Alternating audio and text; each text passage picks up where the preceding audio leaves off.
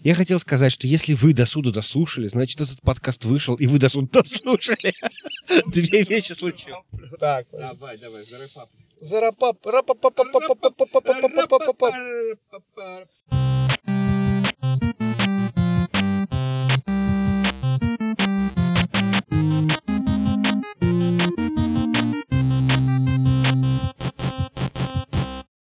Всем привет, это Женя и Вадим, и 34-й выпуск подкаста про игры. 34 — это как правило 34 же. Я не готовил цифру в этот раз. Не готовил я, потому что мы, в общем-то, пишемся прямо сейчас в машине. Я веду автомобиль и записываю подкаст одновременно вместе с этим. С Женей мы едем на Паксист, как, так же, как в прошлом году, и хотели обсудить немножко наши ожидания, какие у нас планы, что мы собираемся сделать, что происходит с Паксистом, что происходит вообще с конвенциями в наши дни, и, в общем-то, какие-то такие связанные вопросы. Привет, Жень. Привет, да, привет. Это выпуск из серии Two Guys One Mic. То есть мы опять говорим в один микрофон. Вадиму это сводить непонятно, как он это будет сводить. Ну, это в общем, пофиг. Мы опаздываем, мы опаздываем на Паксист. Но Вадим ведет машину очень аккуратно и не спешит, не превышает скорость. Несмотря на то, что это BMW и положено лихачить, я веду очень аккуратно. Я образ всех водителей BMW в городе Бостоне, по крайней мере, вывожу на новый уровень. Куда, блядь, едешь? Мы опаздываем, и это проблема, потому что мы боимся, что мы будем долго в очереди стоять. Или нам чего-то не дадут. Но Ну, не то, что мы боимся, что мы будем долго в очереди стоять, потому что это известный факт, сколько в очереди стоять. В очереди стоять примерно час, плюс-минус. В популярные дни это может полтора часа, в непопулярные дни это полчаса. Плюс зависит от того, во сколько ты приехал. И в очереди мы говорим про очереди, которые на улице. А из того, что все-таки сейчас все еще февраль, и на улице, конечно, нет снега, и довольно тепло, но идет дождь, в общем, как-то это э, часовое ожидание на улице не очень хочется. Но это, это- этого не избежать. Можно было приехать сильно позже, тогда очередь была бы меньше, но хочется все-таки приехать хоть как-то где-то в районе начала. Конечно, я не думаю, что у нас есть шанс хоть как-то попасть на, на открытие, зайти внутрь. То есть мы приехать приедем, конечно, до 10 утра, вот сейчас 9 утра примерно. Мы там будем, но внутрь мы вряд ли попадем к 10. Но у меня наоборот. Я думаю, что мы на самом деле залетим просто внутрь, как пробка из-под шампанского, только наоборот. Почему? Потому что, во-первых, все боятся, Sony не приехала, Square Enix не приехал, никто не приехал, билеты на четверг до сих пор не распроданы.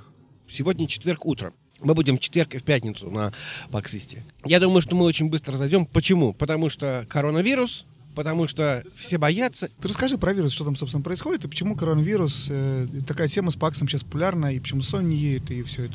Я думаю, что вы не знаете про коронавирус только если вы живете под камнем. В общем, смысл в том, что Sony и Square Enix сказали, что мы не поедем на PAX East, потому что мы боимся коронавируса. Ну, вообще, тут два момента. Во-первых, Sony... В общем, она, э, Sony была крупнейшая компания в Паксе в этом году. Microsoft в этом году едет только с миксером, Facebook в этом году почему-то не едет вообще. Но это вообще отдельная тема про все эти конвенции, как они живут в наши дни.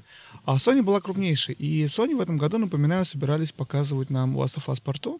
И это было очень крупное событие, ради которого многие журналисты приезжали, потому что можно было бы руками пощупать, посмотреть, поиграть тем, кто не успел сделать это раньше. Но, да, за две или за три недели, я уже не помню, за, за сколько это было до, собственно, непосредственно ПАКСа, Sony объявили, что из-за того, что они боятся угрозы заражения коронавирусом или на фестивале, или в, во время путешествия, ну, во время дороги туда, они снимаются. А через несколько дней после этого Square сказали, но они сказали, что они, Square Enix не едет только японское подразделение. То есть их из других офисов едут народ, а вот из Японии, в общем-то, не едет. Сегодня или вчера пришли новости о том, что еще компании, CD Projekt Red, которые не собирались ничего показывать, но собирались там как-то быть, не едут. А кого мы еще прочитали? PUBG не едут. И, в общем-то, количество компаний судорожно... Сегодня уже начинается э, ивент, но количество компаний снижается. Наш подкаст не боится коронавируса, наверное, потому что мы глупые. Вот. Или рисковые парни, или наоборот. Умные, не рисковые, непонятно. Как посмотреть. Вот. Но, грубо говоря, да, что история такая, что действительно многие боятся, многие не поехали. А, разумеется, страхи, они везде, паника, она везде. И я думаю, кроме не поехавших компаний, не поехало огромное количество людей, которые купили билеты из-за тех же самых соображений. Что еще? Ну, посмотрим, на самом деле. В общем, думаю, что будет не очень много народу. А я не боюсь коронавируса, потому что, ну, чего вы бояться? Одной смерти не минуть, а двух не миновать. Не минуть. Одной смерти не избежать, а двух... Нет. Двух смертей не бывать, а одной не миновать. Вот. Хорошо, ладно, Вадим, а что ты ждешь вообще от выставки? Я купил очень много санитайзеров и салфеток. Я обмажу семя, и я готов пробовать. Проблема коронавируса и пакса заключается в том, что все трогают одни и те же джойстики. И у тебя больной человек джойстик потрогал, после этого толпа, тысячи человек в следующий час еще потрогали, все это как-то поучили. И эти тысячи потрогали другие джойстики. Вот они... Я, кстати, подумал, смотри, Sony и вместе с Naughty Dog должны были ехать показывать Last of Us Part 2. Last of Us, как известно, игра, которая э, про то, что произошло с человечеством после того, как вирус все уничтожил. Действие не, не, вот, не Outbreak с девочкой, а когда действие с Джоэлом в игре в первой части начинается в Бостоне. И у меня эти все события, make total sense в голове, что вот собирались Sony приехать э, показать игру, действие которой связано с, непосредственно с вирусом и с вымиранием человечества от вируса, но, в общем-то, они из-за вируса не поехали. Ты, конечно, очень драматизируешь, потому что это не тот вирус. От коронавируса еще никто не превратился в зомби. Мы не знаем. Вообще, это не очень хорошая тема шутить на эту тему. Скорее, это очень досадно, что столько компаний не поехали, и так сильный ПАКС за, за две недели реально сжужился в, в что-то куда более мелкое, но э, все равно там будет огромное количество крупных компаний, которые хочется посмотреть, э, поиграть.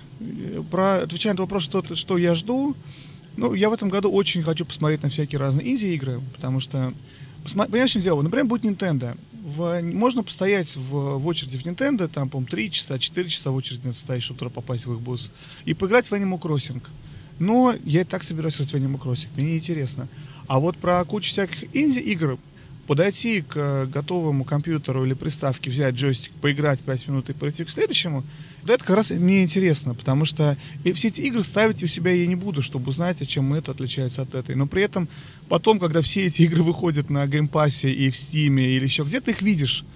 Все эти игры ты потом видишь, ты видишь их в истории в Nintendo, ты видишь их на полках магазинов, ты, а, это я играл, это я играл, это я играл, и я знаю, что это такое. И вот мне это больше всего, наверное, нравится в Паксе, я вот больше на Инди рассчитываю в этом году, собираюсь все понажимать, что смогу. А я, кстати, очень много об этом думал, что мы в прошлом году ты потрогал Close to the Sun, и она оказалась херней. А я впечатлился Егой, и она тоже оказалась херней. Ну, может быть, потому что, ну, я не знаю, про Егу там ты играл, и тебе не понравилось? Ну, когда она вышла уже. А вот про про of Sun мы не играли, мы знаем, что она не очень хорошая только по отзывам, так что я не знаю, может быть, мы поиграли, не понравилось. Но опять же, понимаешь, тяжело сделать, вот это вот ты хороший сказал очень вещь, тяжело сделать нормальные выводы о реальном качестве игры за вот эти там 5-10 минут, в которые ты играешь середины где-то на шоу. Но при этом я тебе хочу сказать, что я за обе эти игры очень сильно болел. потому что они были такой-то фит в нашем этом э, подкасте, и поэтому, ну, круто все, да, то есть замечательно. И тут раз, значит, выходит и фигня. To Zone, кстати, продавалась недавно, несколько раз его пытались GameStop продавать в, в коробочку, ну, в физи- физику копию. И на Switch, и на PlayStation, и там цена сейчас у них это очень смешная, 13 долларов они за нее просили. В общем, не full прайс, даже близко, но все равно я не купил. И я тоже. Я прям несколько раз вокруг нее ходил, но что-то что не случилось как-то. Не получилось. А вот надо было, мне кажется. Ну, просто как бы мы за игру болели, уж 13 долларов может... С другой стороны, 13 долларов GameStop получит игры ТБУшные, которые они продают дешевые. Надо, наверное, купить full size копию новую, чтобы что-то разработчики получили. Ну, слушай, если они бракоделы, то что уж это? От того, что мы с ними, что называется, за ручку здоровались на Паксисте, не делает их лучше. Но, с другой стороны, понимаешь, вот когда ты знаешь историю чуть-чуть, чуть-чуть лучше, чем историю случайных неизвестных разработчиков на Стиме, потому что тогда после, во-первых, мы с ними пообщались, с ребятами, во-вторых, я про них потом почитал более подробно в интернете, когда мы вернулись по домам, и они делали эту игру там 4 или 5 лет. Они эту игру жили, они не спали, они работали, у них был серьезный, очень, они были очень увлечены этим проектом. То, что получилось не очень хорошо, обидно, но это не значит, что они это сделали, знаешь, на тяп и там, чтобы денег заработать. Так что не получилось. Что-то они не прочитали, что-то они не доделали в плане там истории, потому что игру ругали, наверное, все-таки за э, за то, что она, э, наверное, не история, геймплей скорее ругали, потому что, возвращаясь, что это за игра, это игра такая копия Bioshock Infinite, но которая не очень умелая копия, скажем так. Но при этом, когда они ее делали, они, конечно, были вдохновлены и говорили об этом, что они вдохновлены были биошоком, но не то, что они пытались просто украсть идею и заработать на денег. По крайней мере, так это не казалось, читая про них и общаясь с ними. Ну, это общая проблема с играми, то есть некоторые, я не знаю, сеттинги, какие-то миры, которые делают э, разработчики, они зачастую заставляют игру купить. Но при этом на сеттинге и на крутом, там, я не знаю, мире, на крутом, там, я не знаю, на кру- крутой графике игру не вытащить. И они сделали вроде как типа в стиле Биошока, и, наверное, оно действительно впечатляет как ну, некая копия Биошока. Но этого мало для того, чтобы сделать игру. Потому что это просто симулятор ходьбы, и он скучный. Но она красивая, кстати, очень была. Мы играли с собой тогда ее на ПК. Понятно, что на ПК была графика выкручена в максимум. Я не знаю, как она выглядит на э, консолях, и тем более на свече. Я думаю, конечно, похоже на порядок. Но вот визуально она была очень красивая. Так, мы зашли внутрь. Тут очень мало народу. Ну, по крайней мере, народу меньше, чем обычно. Мы купили немножечко мерча. Ходим, смотрим, пытаемся понять, где тут что. Вадим чувствует себя потерянным. Вадим, почему ты потерян? А потому что заходишь, и много-много всего, непонятно с чего начать, куда идти в начале, куда потом. Везде очереди. И любое вписывание в а, какой-то бус означает, что в очереди стоять от, от 20 минут до 3 часов. Ну и в случае с Nintendo это бесконечно. Ну да. Зато я сфотографировался на мотоцикле, мотоцикле Клауда Страйфа из Final Fantasy VII Remake. Так, Вадим, расскажи, пожалуйста, в какой очереди мы стоим? Мы встали в очередь поиграть в игру, которая называется, по-моему, Фьюзер. Фьюзер. А, я так понимаю, это что-то вроде DJ Hero. DJ Hero? Как называлась игра, которая была... Мне кажется, что это смесь Dance с uh, рок-бендом. Или, как он там, Guitar Hero. Ну вот была же DJ Hero, игра, в которой ты также миксовал. Ты не играл ни разу? У тебя там были вот эти вот типа две, вот, э, две два, два блина, две вот эти пластинки, и ты там миксовал. Это была игра для, для PS3, по-моему, PS2, PS3 вот этих. Э, ну, прикольно, да. Но тут как бы смысл всех этих игр, что их можно каждый год подновлять, потому что новые хиты вышли, и нужно их там просто подновить. Одна из причин, почему мы стоим именно в этой очереди, хотя тут 2 миллиарда других игр, потому что у нее очень длинная очередь, во-первых потому что почему-то всем интересно это попробовать, поэтому как мне стало особенно интересно, я тут вместе со всеми, потому что миллион мух не может ошибаться, а во-вторых, потому что очень хорошо у них оформлен, оформлен booth, огромная диджейская, как называется, диджейская стол, стол, кресло, зона, Жень, как называется, где диджей сидит у них? Станция, не знаю. Ну, в общем, в середине этого буса стоит, такая, стоит такой стол, очень красивый, в форме какой-то египетской, наверное, богини. Там, значит, стоит пульт, и в этом, на этом пультом стоит какая-то девушка, наверное, на диджей. А, может быть, на нее тоже можно залезть? В смысле, на... На сцену, а не на девушку, Вадим. Между тем, я, кстати, согласен, что в такое очень хорошо стоять. Почему? Потому что, ну ты же не будешь это покупать, правда? И если это не дадут в Game Pass е, то ты в это и не поиграешь. Мало того... Да даже если дадут, ты тоже не поиграешь, потому что даже ставить. Надо время находить на это поиграть. А тут ты постоял, поиграл, все понял. Галочку поставил. Мы сходили, поиграли во Fuser. В принципе, понравилось. Тебе понравилось? Да, но вообще оказалось, Fuser — это игра от компании Harmonix, которая выпускает Dance Central и, самое главное, э, Guitar Hero. И это очень-очень большой крупный проект. Мне поразило, на самом деле, больше всего сколько денег они вбухали в сцену, в бус, в, во все-все-все. И даже там показывали рекламу игры, то есть это реклама дорогая, телевизионного уровня, с актерами, то есть очень-очень дорогой проект, это видно сразу. В плане самой игры, ну да, если тебе нравится ритм игры, если тебе нравится музыка, это очень, очень это интересная вещь. Как говорится, играть, конечно, в это не буду, Вот, то есть я не очень представляю, что я это куплю, но как такой experience, fun, здорово, праздник, классно. Вот, но играть одному вечером, вот представляешь, вечером у тебя время поиграть, и вместо того, чтобы играть в что ты там обычно играешь, ты запускаешь э, Fuse, Fuser и играешь в него. Не представляю себе такого. Ну, слушай, я могу тебе сказать, что, наверное, это может быть на какой-то вечеринке, если у тебя действительно такие друзья, которые слушают такое музло. Ну, совершенно верно. Говорю, как, как пати гейм, совершенно верно. Но именно как, как чтобы я один играл бы в Single Player Complaint, не очень себе представляю. И друзей у меня, как говорится, нет, известно, поэтому... Вот. Игра классная, бесплатно, скачал бы, возможно. За деньги вряд ли буду играть. Но все понравилось. А я подумал, что, может быть, зайдет не мне, зайдет дочери, например. Потому что там как раз все вот эти вот мелодии, которые ей нравятся, та же самая Билли Айлиш, там много очень Билли Айлиш. У меня передос, короче, Best Guy, потому что там, короче, все, на, на, ну, видимо, это самая дорогая песня, которую они купили. И оно теперь, оно там везде, короче, изо всех дырок там летит Bad Guy. И когда мы стояли в очереди, мы послушали Bad Guy просто... Короче, меня тошнит от этого вот... Ну, окей, это пройдет. У меня ситуация немного другая. Я представления не знаю, кто все эти люди, что это за музыка. Я музыку знаю примерно до 2005 а, года, а после этого я перестал, мне кажется, смотреть, что происходит, за исключением нескольких треков, которые я в Твиттере постил. Жанров, которые не были представлены здесь, в общем-то, в целом. Поэтому для меня это была вся очень не очень знакомая популярная музыка, которая как-то миксовалась и даже ничего такого не звучало. А, самый главный вопрос. Ты уже заразился коронавирусом? Э, э, очень смешно.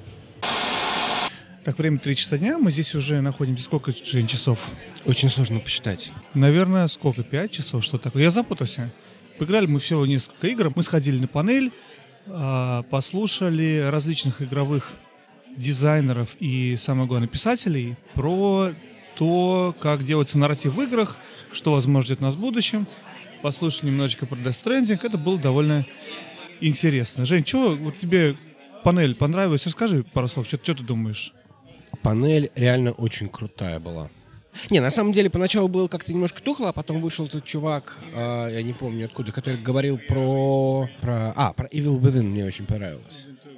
Да, Evil Within 2, да, то есть э, 2. И я решил, что оно действительно того, того стоит. Ну, то есть, в смысле, надо попробовать, надо купить ее. Обязательно. Играть, конечно, не обязательно, но купить-то надо. Там интересный был момент, то, что он рассказывал про будущее нарратива в играх. Он приводил некие примеры Evil Within 2, про то, как некое событие, некое действие, которое он сделал, повлияло на даже не на всю дальнейшую игру, а как оно, скажем, преследовало его всю дальнейшую игру.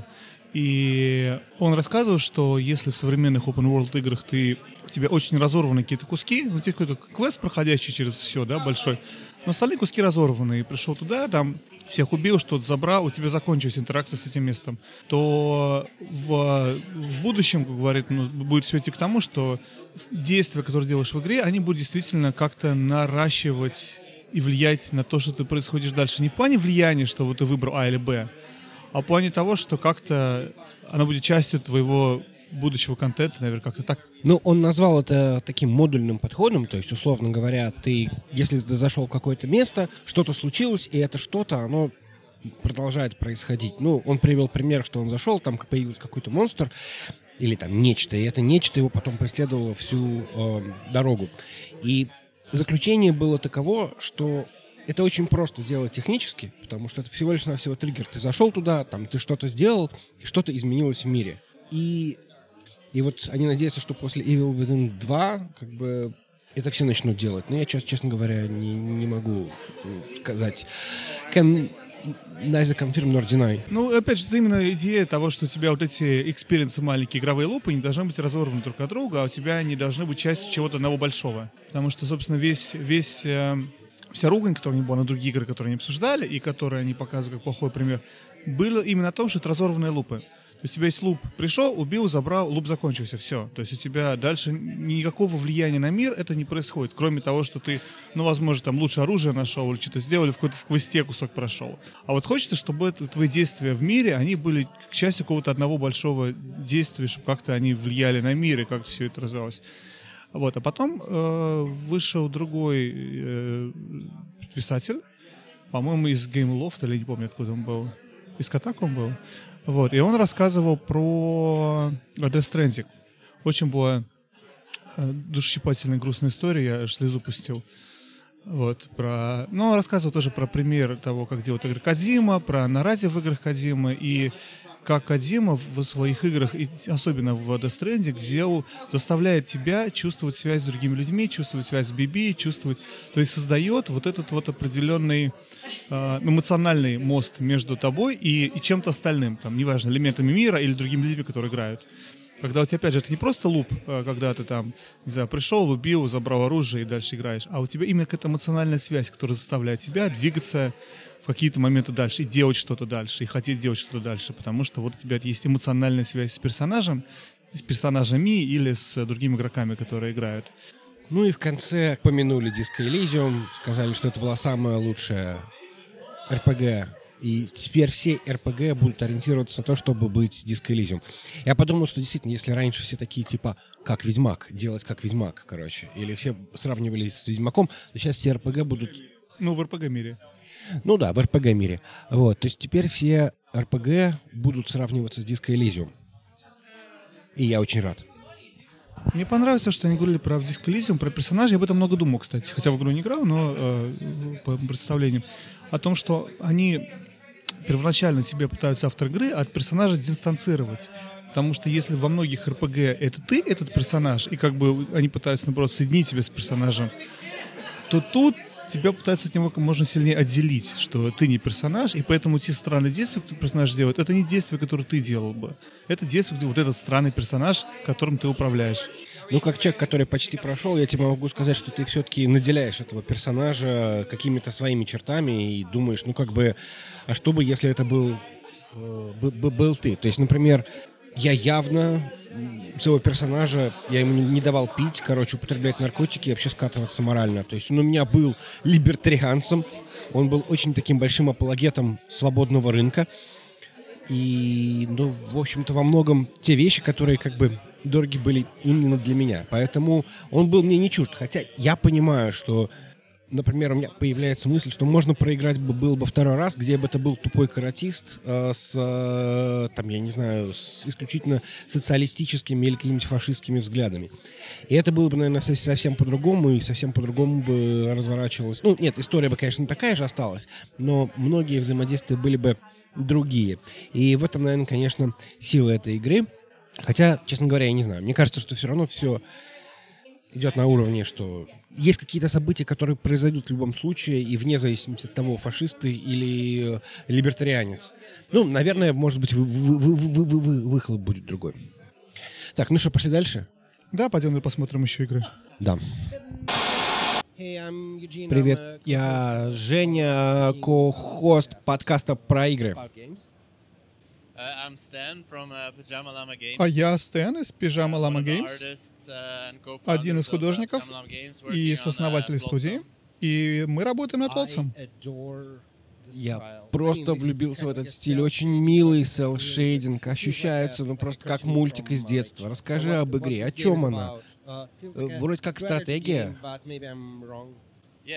Да, это симулятор постройки города в совершенно затопленном мире. Um, И идея в том, что ты собираешь мусор, uh, который мы оставили после себя. Uh, И ты как бы используешь этот мусор, чтобы его переработать и построить свой город. Ты можешь строить разные uh, здания, машины, лодки. Uh, Ты должен собирать питьевую воду, э, делать, например, суши и всякую другую еду для поселенцев, ну, чтобы они оставались живы.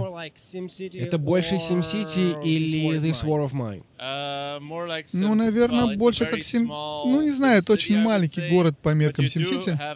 Но тебе нужно приглядывать за своими подопечными жителями, um, и, наверное, вот в этом смысле она может немного напоминать The Sword of Mine. Но, наверное, гораздо более счастливая. Слушай, ну это важно. Я вот не смог играть в This War of Mine. Был слишком депрессивным, так что это хорошо. Но опять же, стиль чувствуется как под мультик. Да.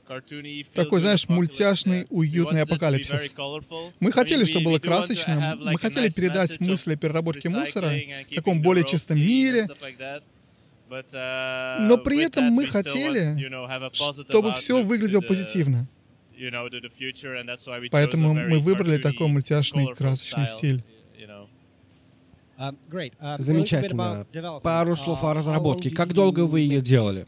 Uh, uh, Ну, мы с ней живем, наверное, уже около пяти Uh, лет. uh, Мы очень маленькая студия. Начинали втроем, uh, В Бельгии. сразу после вуза. Um, uh, Сейчас нас пять человек, но иногда еще фрилансеры помогают. Uh, Да. for five years. We're В общем, пять лет уже um, это делаем. Мы в uh, раннем доступе сейчас, но мы все равно продолжаем uh, работать над игрой постоянно, uh, выкатываем все время новые обновления, и вот-вот скоро новый апдейт выходит. Только на ПК все? Uh, Да, пока что только ПК. А планы на консоли? No Ну, current, пока ничего конкретного. Было бы, конечно, очень здорово, uh, Но пока что мы фокусируемся на ПК-версии. Надо вначале ее нормально запустить, uh, а потом посмотрим, что будет дальше.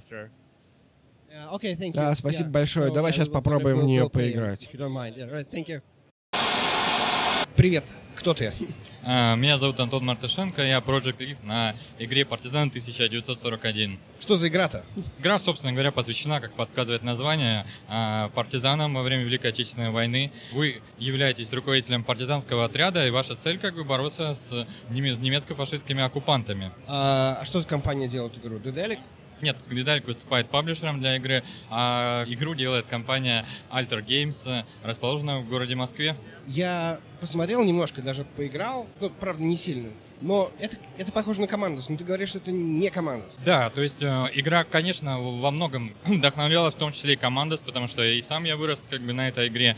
Э, но есть определенные различия, потому что э, Командос все-таки игра в первую очередь про стелс, а в нашей игре, и что совпадает, собственно говоря, с практикой партизанской деятельности, можно использовать как стелс, так и вступать в огневой контакт. И комбинируя эти две вещи, это наиболее оптимальный стиль игры. То есть э, расставить ловушку для врага, огневую ловушку, и навалить на него все. Да, хотел бы сказать, что как бы игра наша это не только как бы непосредственно боевые операции, в которых принимают участие партизаны. В ней есть и определенная э, мета-часть, да, то есть это строительство и развитие базы партизан, режим глобальной карты, в которой как бы выполняются различные, так сказать, рутинные задачи э, парти- партизанского движения и, э, так, можно их как мини-квесты. И э, эффективность как бы в этой части игры тоже влияет на то, э, как у игрока пойдут дела на миссии. То есть это количество патронов, что он может подготовить к миссии. Так что в этом плане как бы это тоже не совсем командос. Слушай, да, это очень круто, потому что то есть, все, все эти игры, они всегда были это исключительно вот линейная миссия. Ну, я хотел бы добавить, что почему это вот э, в контексте партизан действительно прикольно, потому что оно как бы э, не приклеено абстрактно, а потому что это как бы реальная жизнь партизанского отряда, у которого всегда есть какая-то база, как бы, с которой делаются операции, вылазки, как бы, да, где приходится что-то где-то там делать своими руками и так далее. Мы стараемся как бы поддержать вот эту тему, которая мы надеемся, хорошо ляжет в контекст игры. Bad Comedian будет ругаться на игру? Нет, не будет, как бы у нас с этим все нормально. Единственное, э, естественно, игра как бы является не симулятором, поэтому такие вещи, как дальность стрельбы оружия, да, или там обилки э, как бы персонажей, они не то, что реальный партизан, возможно, смог бы сделать, потому что как бы для того, чтобы игроку было интересно, необходимо как-то все-таки эти все вещи адаптировать. Не, ну дай волю что-то сделать, а зануда-то найдется, да? Ну, Да, конечно. хорошо, а когда игра выходит-то? А, ну, мы надеемся, что к концу весны, как бы, и учитывая то, что у нас 9 мая на носу, как бы, да, что мы сможем. Только PC, да, сначала? Да, у нас будет э, PC в первую очередь. А что еще будет? Я надеюсь, что в дальнейшем мы сможем и консольные версии сделать. А Mac? Конечно, ну это как бы PC, Mac, Linux, да, все, все для вас. В смысле, прямо на старте будет? Да, на старте Mac и Linux. Вау, I'm sold. Разрабатываем игру как бы на Unreal 4, как бы, в принципе, он в этом плане достаточно крутая, хорошая платформа, то, что позволяет достаточно с адекватным количеством усилий портировать, как бы, да, на вот эти виды ПК-платформ. Слушай, а вот сеттинг такой, эм, очень необычный, особенно, наверное, здесь для Пакса, который как бы, ну, понятное дело, я как увидел сразу, мне там, ой, круто, да, ну, то есть, типа, там, про, про дедушку, ну, игра про дедушку. У меня, про дедушку не был партизаном, но все равно, ну, такого мифического дедушку. А как это продать вот здесь, на Паксе? Ну, на самом деле, тематика войны как бы является достаточно универсальной, и тематика защиты Родины. Если посмотрите на наших героев, мы их специально делали достаточно архетипичными и понятными как бы в любой стране. Э, Это первое. Второе, как бы враг, немецко-фашистская Германия, собственно говоря, точно так же является э, актуальной исторической памятью и здесь, э, и у нас как бы в России. Поэтому, конечно, есть как бы ситуации, в которых приходится объяснять именно уже как бы не столько контекст Великой Отечественной войны, но как бы именно партизан непосредственно. Но ссылка на Guerrilla Warfare здесь работает достаточно хорошо. Как бы люди понимают то, что это как бы такая форма а, resistance movement, которая имела место в нашей стране. К тому же мы все-таки старались сделать э, игру визуально и атмосферно, как бы запоминающейся и интересно. Это тоже как бы, ну, я лично как бы обращал внимание, цепляет очень многих людей. Им интересно посмотреть, интересно разобраться как бы с тем, что это, где это. То есть, типа, кто-то совсем не знает, и для него как бы это как игра на Марсе, но она прикольная, красивая, с архетипичными персонажами. Кто немного знает, как бы уже контекст понятен. К тому же, я думаю, что у, у Дедаликов тоже есть как бы понимание о том, что и как они будут э, делать с продвижением игры на западной рынке, потому что они, конечно, в первую очередь паблишер западные. Да, но это реально очень круто. И на самом деле я прям в восторге, что такая игра появляется, если честно. Потому что, мне кажется, то, чего не хватает. В прошлом году э, мы на Паксе первый раз увидели игру, она называлась Яга. В общем, я такой, круто, как бы славянский фольклор, вот мы сейчас всем понравится. На самом деле, на, на Паксе было хорошо, а вот как включила на в Apple Arcade, игра оказалась, в общем, ну, так себе. Ну, не знаю, конечно, э, мо- может там, надеюсь, что ребята смогли исправить потом вот эти вот как бы недостатки, недочеты, как бы все равно, что как бы всегда можно... э, Игра живет и после релиза, как говорится. Ну, а мы тоже как бы стараемся по максимуму. Для этого как бы участвуем, естественно, есть одна часть, это как бы, э, ну, как бы маркетинговая, да, показать как бы свою как бы игру. А вторая часть все равно как бы фидбэк э, пользователей, игроков как бы очень важен. Мы смотрим как бы, э, что они делают, как делают, какие какие-то бутылочные горлышки имеют место. Например, вот как раз э, предыдущая версия э, нашей игры, э, которую я возил на Сан-Антонио, как бы, очень было полезно посмотреть, как мы много внесли исправлений после этого. А сейчас прямо в эту, ну, как бы вот э, закончилось параллельно с этим мероприятием, мы в Москве проводили, как бы, э, ну, закрытое тестирование э, для э, тех, кто интересуется игрой, точно так же, как бы и в России игроки сегодня вечером играли, как бы, э, в нашу игру, как бы, так что э, мы собираемся, как бы, по максимуму фидбэком, по максимуму, чтобы, как бы, игроки, как бы, могли свое, как бы, мнение донести, свой вклад нести в развитие игры. Ты первый раз на Паксе. Э, Ну, я был еще на Паксе Сан-Антонио, который Пакс Саус называется. Как тебе здесь? Ну, очень прикольно, круто. Ну, то есть, э, как бы атмосфера супер офигенно. Ты что-нибудь видел, ну, так, по округе, или только здесь на стенде? А, Не, ну конечно, я как бы мы с утра как бы приходим заранее подготовить станции, все такое. Обошли, как бы, ну, купил там какие-то для семьи подарочки. Хотелось бы посмотреть что-нибудь типа Baldur's Gate, но как бы утром он не работает, а как бы типа сейчас там типа очередь невозможно как бы посмотреть. Вот надеюсь, Desperados поиграем, как бы, как сказать, близкая э, к нам игра, как бы в определенном смысле. То есть это Я играл, но мне досталось там у них как-то странно. У них э, есть станции с геймпадами, есть станции с клавиатурами и мышами. Мне досталось с геймпадом, и это было очень странно. Я никогда в жизни не играл в такое Я, с геймпадом. играл в Shadow Tactics э, на, на геймпаде, она достаточно хорошо играется, круто, как бы, поэтому на самом деле как бы они очень хорошо справились с задачей адаптации именно под консольное управление. Конечно, когда привык больше к клавомыши, сначала тяжеловато, но в целом как бы оно стоит того, чтобы как бы разобраться. Да, но неплохо играется. Я тоже, отметил момент. Слушай, ну, я желаю вам огромной удачи, вс- все удачи в этом мире, чтобы у вас все получилось, чтобы вы выпустили там «Партизаны 1942», 1943, и там до 45 года есть еще работа. В общем, всего-всего.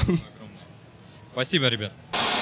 Мы только вышли с панели, которая была посвящена обзорам игр. Наша любимая тема с тобой, буквально. Э, Да, это на самом деле та тема, по которой мы сделали целый выпуск в свое время, посвященный как раз ревью и скорам, и оценкам. И интересно было послушать, потому что на ней выступали, во-первых, как разработчики, на ней был э, представитель PR-компании, которая очень занимается много э, Devolver Games, да, по-моему, он рассказывал много лет. То есть все Devolver Games проходят через их PR, и они вообще-то рассылают review copies и прочее, прочее.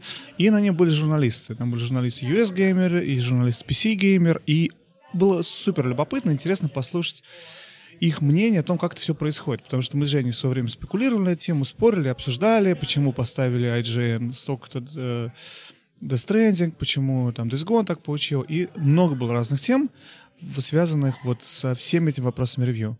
Ну, надо сказать, что мне очень порадовало, что мы были не так уж и далеки от, и, от истины. И многие аспекты мы действительно затронули, они действительно очень такие спорные. И, и у нас были по этому поводу мысли. Эти мысли, видимо, были относительно правильные. Что тебя удивило? Ну, во-первых, мне очень понравилось то, что ревью не равно э, скору, потому что одно делает ревью, которое игру описывает, другое дело оценка, которую ей ставят. И, в принципе, все, кто были на панели, согласились с тем, что с одной стороны, скоро это хорошо, потому что он позволяет людям далеким от индустрии, далеким от, э, возможно, даже именно игр понять, быстро посмотреть и понять, о, окей, это 6 из 10, это я играть не буду, или это 4 из 10. Но при этом она очень часто, эта оценка, в общем-то, ну, не даже несправедливая, она вырвана из контекста, портит э, представление об игре, потому что если убрать игру и прочитать ревью, э, sorry, если убрать оценку, прочитать ревью, то у тебя будет одно впечатление, и ты на основании этого можешь, окей, ну вот это мне нравится, вот это мне нравится, скорее мне игра понравится. А когда ты начинаешь цифры и видишь, что это 4 из 10, или как в случае мы с Days Gone обсуждали с тренингом 6 чем-то из 10, ты такой, игра плохая, я понял, игра плохая, а потом уже читаешь, не читаешь ревью, ну ты уже с этим вот отношением определенно подходишь. То есть вот эта оценка, она, с одной стороны, связанная с текстом ревью, но с другой стороны, оторванная и вырванная из контекста, она больше вредит, чем помогает. Ну, вот меня больше удивило некое подтверждение моей мысли о том, что все-таки они ориентируются на свою аудиторию, и, может быть, даже если, если игра как-то, может быть, и нравится, но они все равно играют... Э, ну, как они это не сказали? Они это подтвердили. То есть это э, вот этот вот... Э... э извини, перебиваю тебя. Даже в один микрофон могу же не перебить. Не совсем. Он говорил не об этом. Он говорил, это был э, главный редактор, э, главный ревью-редактор US Gamer. Он рассказывал, что у него работает 7 ревьюеров, он, он обсуждал о том, что иногда кому-то может понравиться игра, кому-то не понравится. Он говорил не о том, как они оценивают игру, он говорил о том, как они выбирают игры. Он говорил, что мы не будем выбирать игру, которая не будет интересна нашим читателям. Потому что если в действительности ты начинаешь а, обозревать какие-то неизвестные, неинтересные инди, или ты начинаешь... Они причем говорили в разрезе пакса, да, что вот столько игр здесь представлены, не все мы будем их обозревать. То есть он в этом плане говорил. Или все JRPG, которые выходят, это не их жанр. Они JRPG не обозревают. Скорее речь была об этом, а не о том, что, а, ну, нашим зрителям, читателям не понравится, поэтому мы не будем это обсуждать. Я пытаюсь выяснить, сколько US Gamer поставил Death Stranding. Ну, я вот только что посмотрел, US Gamer поставил моей любимый Death Stranding 3,5 из 5. Ну, опять же, ни о чем не говорит. И, опять же, человек, который, возможно, не отвечал за это ревью, но который отвечал за размещение, сказал очень важную вещь. Что, во-первых, мнения у разных журналистов внутри даже одной компании могут быть различными, внутри одного аутлета, внутри одного, одного сайта, скажем так. И часто у них бывают конфликты внутри. Но кто ревью обозревал, тот ее обозревал. И его мнение может отличаться от всех остальных, но он, в общем-то, получается, ставит эту оценку, и он, и он пишет это ревью. А не то, что, ой, главному редактору не очень понравилось, давай перепишем и скажем, что игра все-таки лучше, чем мне она показалась. И он приводил случаи, когда ему, как выпускающему вот этому редактору, игра очень нравилась, он считал ее очень хорошей, а человек, который игру обозревал, я вам приводил пример, например, э, Horizon Zero Dawn, она не понравилась. Или там э, обратный был пример, по-моему, с Final Fantasy, с 15 или с какой-то.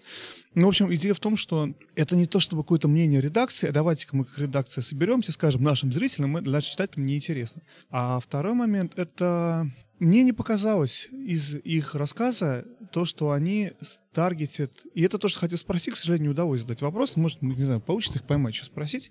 Но вот мне любопытно всегда то, что, Жень, ты как раз говоришь. Таргетят они, стараются ли они им всем понравилась игра, но им кажется, что их читателям не понравится, поэтому давай мы оценку занизим ее. Или наоборот. Этот вопрос не решился у нас с тобой, мне кажется, спор. Ну, потому что истина, наверное, где-то посередине, как всегда. Что мне еще понравилось? Мне понравились э, рассказы про то, как дают коды. Мы с Женей никогда коды не запрашивали на ревью, поэтому для нас это незнакомая тема. Но оказалось, что получить код, например, на э, PC очень легко на Steam, а получить код на Switch очень тяжело. Почему? Потому что Nintendo будет брать у тебя дополнительные деньги за то, что она, ты, грубо код кому-то предоставил. А Steam не будет. И поэтому, когда ты делаешь это на э, Steam, например, то ты можешь сколько угодно код, кодов давать ревью, а когда ты делаешь это на эм, не Steam, а на, на Nintendo, тебе надо будет деньги платить Nintendo. Can you introduce yourself Можете представиться? Я Майк Вильямс, редактор по обзорам в US Gamer. Здорово. Ну, еще раз огромное спасибо за панель. Это было очень здорово узнать вот все про Uh, ваш процесс. Но у нас есть несколько вопросов. Во-первых, вы сказали, что у вас есть семь сотрудников, которые обозревают игры. Это правильно? У нас семь человек во всей команде. Есть новостники, которые пишут гайды, поэтому в действительности только три с половиной, может, четыре пишут обзоры. А, So понятно. Слушай, ну ведь так много есть you жанров всяких разных. Как вы решаете, кто из журналистов будет делать обзор?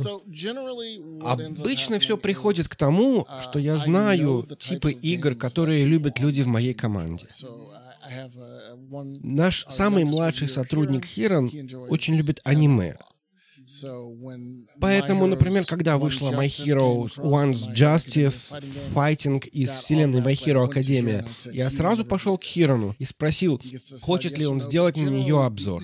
Он должен был сказать да или нет, но обычно самое простое — это выбрать того, у кого уже есть интерес к игре. Так обычно и происходит. Конечно, иногда выходят игры, которые очень большие, ну вот, например, Dreams, и никто в моей команде на нее был особо не нацелен. В таком случае нужно было посмотреть, кто чем занят, у кого есть время. И это оказался тот же Хирон, потому что обзор в любом случае был нужен. Хоть никто и ни к нему и не был предрасположен. Но если это, скажем, Assassin's Creed, то я сам буду делать обзор, потому что я люблю Assassin's Creed. И вот в целом так мы и действуем. Понимаю, да. Спасибо. Слушай, тогда следующий вопрос. У нас uh, в подкасте была очень длинная дискуссия по поводу одной конкретной uh, ситуации, которая недавно произошла. Когда вышел Death Stranding, вот она получила очень, очень разные оценки от uh, разных изданий, совершенно широкий спектр. И у нас возникло что-то вроде теории, которую мы хотели бы с тобой немножко прояснить.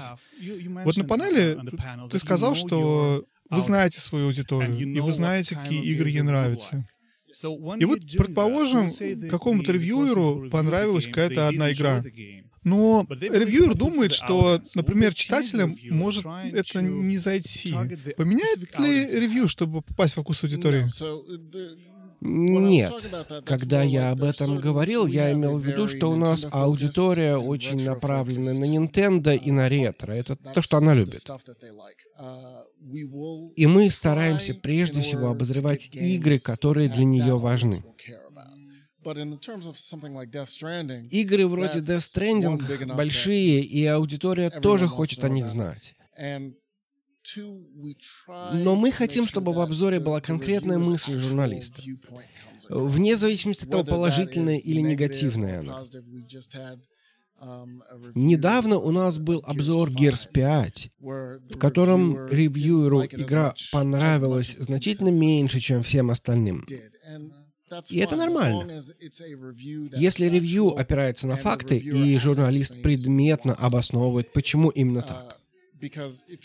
Потому что если есть обзор, в котором ты говоришь, почему что-то тебе не понравилось, например, тебе не нравится, что в Death Stranding ты все время проводишь за ходьбой по пересеченной местности, для некоторых это проблема. Э, Лично для меня нет, но я хочу, чтобы читатель об этом знал.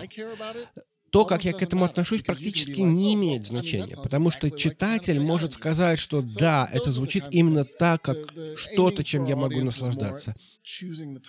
Поэтому прицел в аудитории — это скорее выбор игр для обзора, а не оценка. Понимаю, да, хорошо. И последний вопрос, который у меня есть. Вот раньше, когда издатель или разработчик выпускали игру, к игре относились как к финальному продукту. А сейчас выход игры только начало. Теперь игра — это чуть ли не живое существо. Для него выпускают патчи и патчи. И то, что я вижу, часто, когда выпускают outlet обзор, очень редко к этому обзору возвращаются. Разве что это сервисная игра. Но если у игры во время релиза были баги и проблемы, и после их починили, я вот как покупатель и потребитель, и игрок, я вот хочу купить игру, предположим, да, которая вышла не вчера, а год назад. Но когда я прочитаю обзор, я получу впечатление о какой-то другой игре, которая была год назад, не той, которая сейчас. Вот, вот что вы думаете об этом? Есть ли какой-то смысл журналистам возвращаться к старым обзорам после патчев? Я понимаю, что времени всегда не хватает, но все же. Обычно для нас обзор — это снимок того, что из себя представляла игра на запуске. Но бывают случаи, когда мы смотрим на игру опять, хотя в этом случае это случай отдельного эссе. Например, Эй, Division 2 теперь стоит твоего времени. Или, например, в эти выходные я собираюсь поиграть в Fallout 76 Wastelanders, и если вдруг окажется, что оно улучшает Fallout 76, я напишу отдельную статью о том, что Fallout 76 теперь хорош. Это не поменяет оригинального ревью, и мы хотим, чтобы оно оставалось снимком того времени. А иначе нужно будет пройти по всем обзорам, которые мы когда-либо выпускали. Поэтому проще оставить все как есть, и если игра поменялась, и мы думаем, что это имеет значение, то мы напишем отдельную статью. Обычно в этих таких случаях статья пишется на энтузиазме журналиста, и это не просто список изменений, а именно то, что народ, Division 2 теперь потрясающая. После этого патча, после этих изменений вам совершенно точно нужно в нее сыграть. И для нас такое гораздо более ценно. Потому что, как вы сказали, многие игры патчатся, но не всем это помогает. Все понятно. Спасибо большое за уделенное время. Так, у нас очередное включение из э, PAX East 2020. Мы тут ходили, смотрели Жень игры и остановились рядом с игрой, которая называется Раджи. И встретили Настю. И э, Настя нам сейчас все про нее расскажет, расскажет про себя. Настя, представьте, пожалуйста. А, Всем привет, я Настя, я пиар-менеджер в Суперком. Суперком — это международный фонд и паблишер, который специализируется на паблишинге инди-игр. Да, Раджи — это одна из наших самых классных, э, один из наших самых классных тайтлов, потому что это ребята из Индии, это реально индийские разработчики, которые делают игру как раз, собственно, про Индию и наполняют ее полностью этой мифологией. То есть очень многие знают э, нордик мифологию, греческую мифологию, но с индийской мифологией народ не очень знаком, и поэтому она сейчас очень популярна, в частности, из-за этого. У ребят шикарные совершенно визуалы, потому что они, у них очень большая арт-команда, которая училась профессионально в э, индийских университетах, которые изучали старинную индийскую э, архитектуру. И они э, ездили в храмы, рисовали свои скетчи-наброски, и потом переносили их в игру, поэтому половина визуалов в игре сделаны от руки. Ребята реально очень стараются, очень позитивный фидбэк. Мы надеемся, что в втором квартале 2020 года игра выйдет на ПК и потом будет портирована на все основные консоли. Да, игра безумно красивая, я очень впечатлен. Вот я, как я сказал, несколько раз останавливался, просто завороженно смотрел на, на, на visuals. Очень красиво, я прям, прям респект. Респект художникам. Настя, как вы описали бы жанр игры, премис игры? То есть, что... то есть Мы обсудили visual, мы обсудили, как она выглядит. В чем суть? Это то, что называется action adventure. Как, как это по-русски? А, на самом деле, да, очень интересная игра за счет того, что протагонист — это 13-летняя девочка. Ее зовут Раджи, а ее брата похитили демоны, и она просто хочет спасти своего брата. И ее выбрали индийские боги, чтобы сражаться с миром демонов и остановить их вторжение на планету. А она просто хочет спасти своего брата, но для того, чтобы это сделать, тебе надо спасти мир. Ну, как бы, тебе в любом случае надо спасти мир, если ты что-то хочешь сделать. И мы смотрим на то, как она взрослеет, на то, как э, она становится сильнее. То есть с самого начала она не понимает, где она находится, не понимает, что происходит. Она полностью морально подавлена, но ее хранят боги, и она а, получает их благословение для того, чтобы становиться сильнее и бороться с демонами и останавливать это нашествие. Вот, это, собственно, фабула игры. Я вижу, что игра получила очень много всяких различных каких-то а, призов на различных а, выставках, да? То есть давно вы, давно ее делает а, компания? А, она в разработке два с половиной года, если я правильно помню. У ребят была компания на Кикстартере, И, собственно, после этой кампании мы с ними и познакомились и подписались. А, команда, насколько я помню, 12 человек. Они все живут в Индии, и э, они вот как раз вот в этом году заканчивают разработку игры. Потом будет портирование. Очень здорово. Ну, с большим терпением ждем. Как я уже сказал, выглядит очень красиво. Очень хочется поиграть, не буду скрывать. А, Ждем, когда она портируется на другие платформы, чтобы большего количества игроков была возможность попробовать посмотреть на, на эту красивую игру. У нас, если не сложно, можете нам рассказать вот про какая роль паблишера на ивенте? Не совсем про игру, а вот про, про чем вы занимаетесь. Что вы здесь делаете, как вы помогаете девелоперам? Ну, в принципе, издатель, ну вот как конкретно мы здесь занимались э, поддержкой э, разработчиков наших ребят. Все, э, начиная от э, букирования, собственно, стенда на Инди Мегабут, застройка, визуалы, весь мерч, вся раздатка, билеты разработчикам, э, чтобы они э, ну, сделать так, чтобы они нормально в отеле заселились, все их привести, а, все роллапы, все ноутбуки, все билды отсмотреть, все привести с э, контроллерами, не контроллерами, разобраться с тем, э, э, чтобы не только люди увидели игру, не только, а, собственно, игроки, но и журналисты, и инфлюенсеры, чтобы а, люди подходили, чтобы люди узнавали про игру, чтобы они, возможно, писали, если им нравится.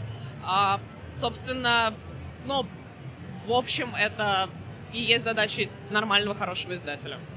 У меня очень странный вопрос. У меня есть коллега, который рассказывает, что я, говорит, там 10 лет езжу на PAX East и всегда пытаюсь снять номер в Inn, ну, который вот гостиница рядом.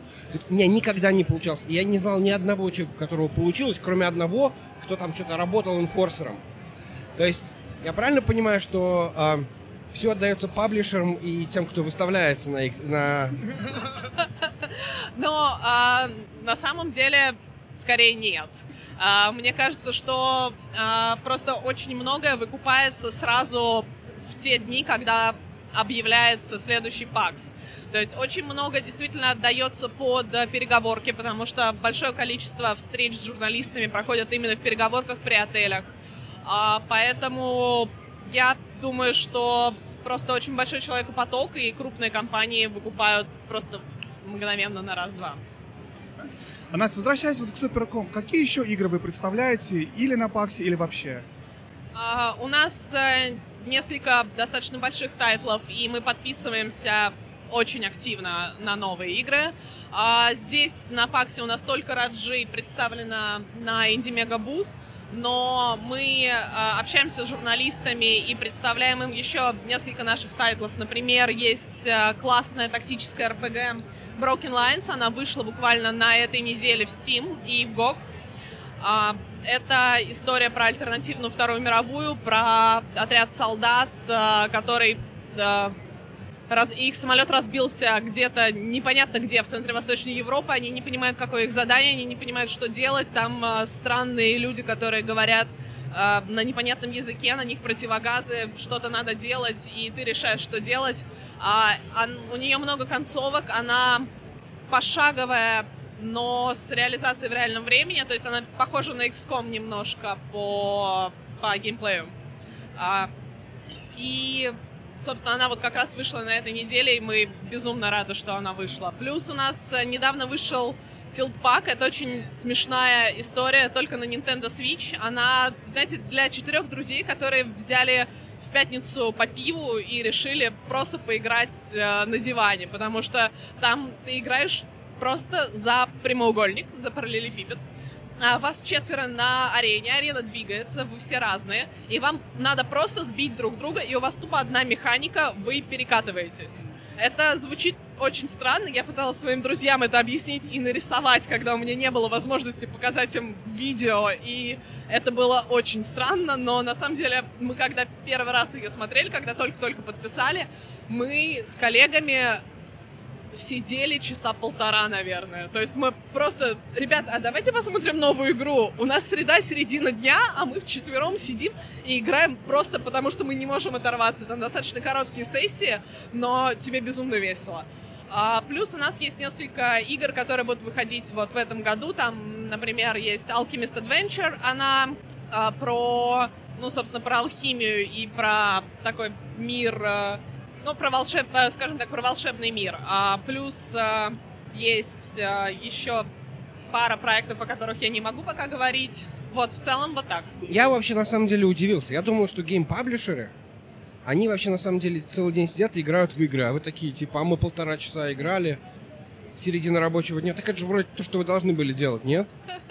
Ну, э, в целом, мне кажется, вся игровая индустрия э, жива и процветает как раз потому, что играть в игры — это наша работа.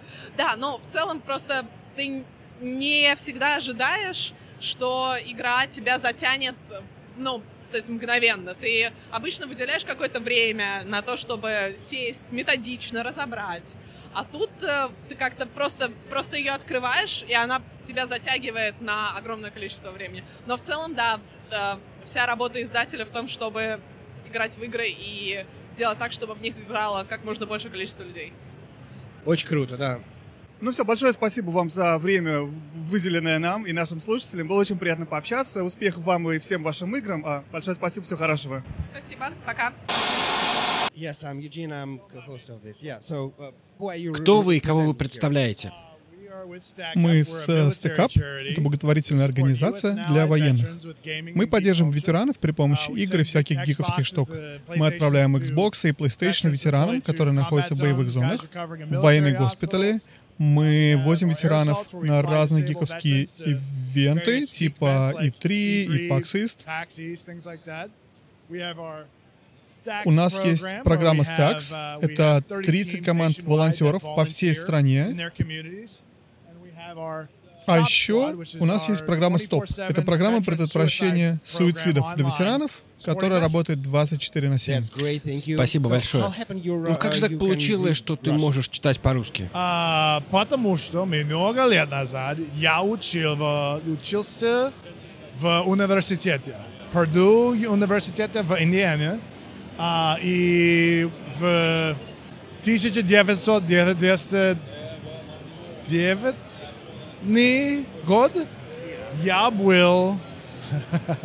а, Не знаю, как сказать. В общем, я работал с российскими военными э, в Kosovo Косово, когда был в армии. Когда-то я очень хорошо говорил, но это было очень давно. И сейчас, наверное, даже сэндвич не смогу заказать.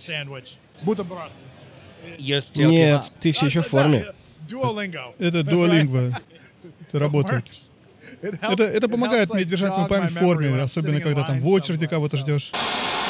Нет, подожди, ты должен был более, давай, ну вот, ну ты с такой энергией рассказывал, мы с такой энергией общались, а вот, давай, короче, я... Короче, наверное, последний человек в этом мире, который не слышал мою историю про гардемаринов. В общем, это какой год там, я не помню, 90-й, наверное, какой-нибудь, 90 ах, whatever. Я был, наверное, в каком-то там втором, третьем классе, и показывали первый раз по телевизору фильм «Гардемарины. Вперед». И мне он очень понравился, потому что, ну, как бы там все мальчики были мушкетерами, а тут как бы тоже шпаги, вот это все. Он четырехсерийный, если кто не знает. И вот на четвертой серии у нас был то ли какое-то собрание, то ли какая-то репетиция. В общем, нас задержали в школе. И я посмотрел только последние 20 минут этой самой серии. 20 минут. И это было вот настолько... Я, я- я очень сильно расстроился, потому что... Ну, блин, это, это вот чувствовало, что это прям вот мой любимый фильм теперь. From now on. И я его до конца не видел. И что там происходило? Ну хорошо, я знаю, что все хорошо кончилось, но что еще? И вот в этот момент я возненавидел синхронность вот этого телевидения, эфирного вещания. С тех пор, когда я узнал, что есть подкасты, там, YouTube, и я вот до сих пор считаю, что как бы корни того, что я очень люблю, вот эти все асинхронные медиа, когда, когда у тебя есть возможность, ты его смотришь, слушаешь, там, потребляешь. А ну вот именно корнями в э, этих самых гардемаринах. Но на этом история не заканчивается. Дело в том, что я после этого взял и написал письмо на ВГТРК.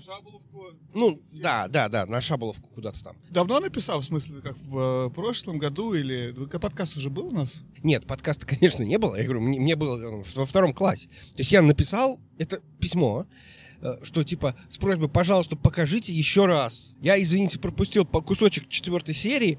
Пожалуйста, покажите фильм еще раз. Мне очень понравилось. Но на этом история не заканчивается. Потому что буквально, я не знаю, два или три года назад я приехал в Саратов. Они мне- Буквально. Я понял, почему они мне не ответили. Дело в том, что мои родители это письмо не отправили, они мне его показали. Я реально, я очень сильно разозлился, потому что мне казалось, что, ну... А вот оказалось, что просто родитель. Короче, если вы родитель, не делайте так. Ничего страшного в том, что ты же так бы не поступил. Так, идет второй день. Мы снова едем в Бостон Convention Event Center, что-то там. На второй день ПАКСа. Мы немножечко даже смогли поспать. Мы смогли многое вчера обсудить. Так, Жень, что мы сегодня планируем? Что будем делать? Мы сегодня пойдем в два абуса, в которых есть два абуса абьюза, в два абьюза, в два абьюза пойдем. И в этих абьюзах должны быть русские. Русские. Русские. Русские. Мы русские друг, друг друга не обманываем. Тем более на Паксист. На самом деле у меня была замечательная встреча в туалете. Я просто встретил кого-то в туалете. Короче, случилась буквально историческая встреча в туалете.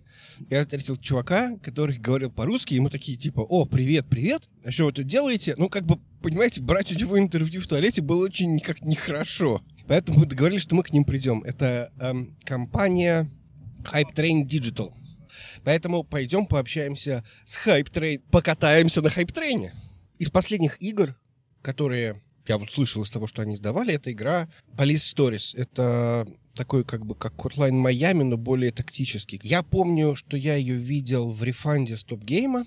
У них есть такая рубрика в StopGame е, называется refund, когда они просто смотрят игры из Стима. Стоп-гейм — это stopgame.ru. Это достаточно большой ресурс российский. Я даже сказал бы, аутлет у них и есть и какой-то и видеоконтент, и сайт, и э, блоги. Вадим просто никогда не знает ничего про российскую журналистику, и Женя все ему мэнсплейнит. Женя сплейнит, буквально. Женсплейнинг. Женсплейнинг, да. Ж- Женсплейнинг. На самом деле я очень люблю StopGame. Там есть куча талантливых э, чуваков. Кстати, и Чувих тоже, да, я помню, у них итоги года там было, было по-моему, две девушки.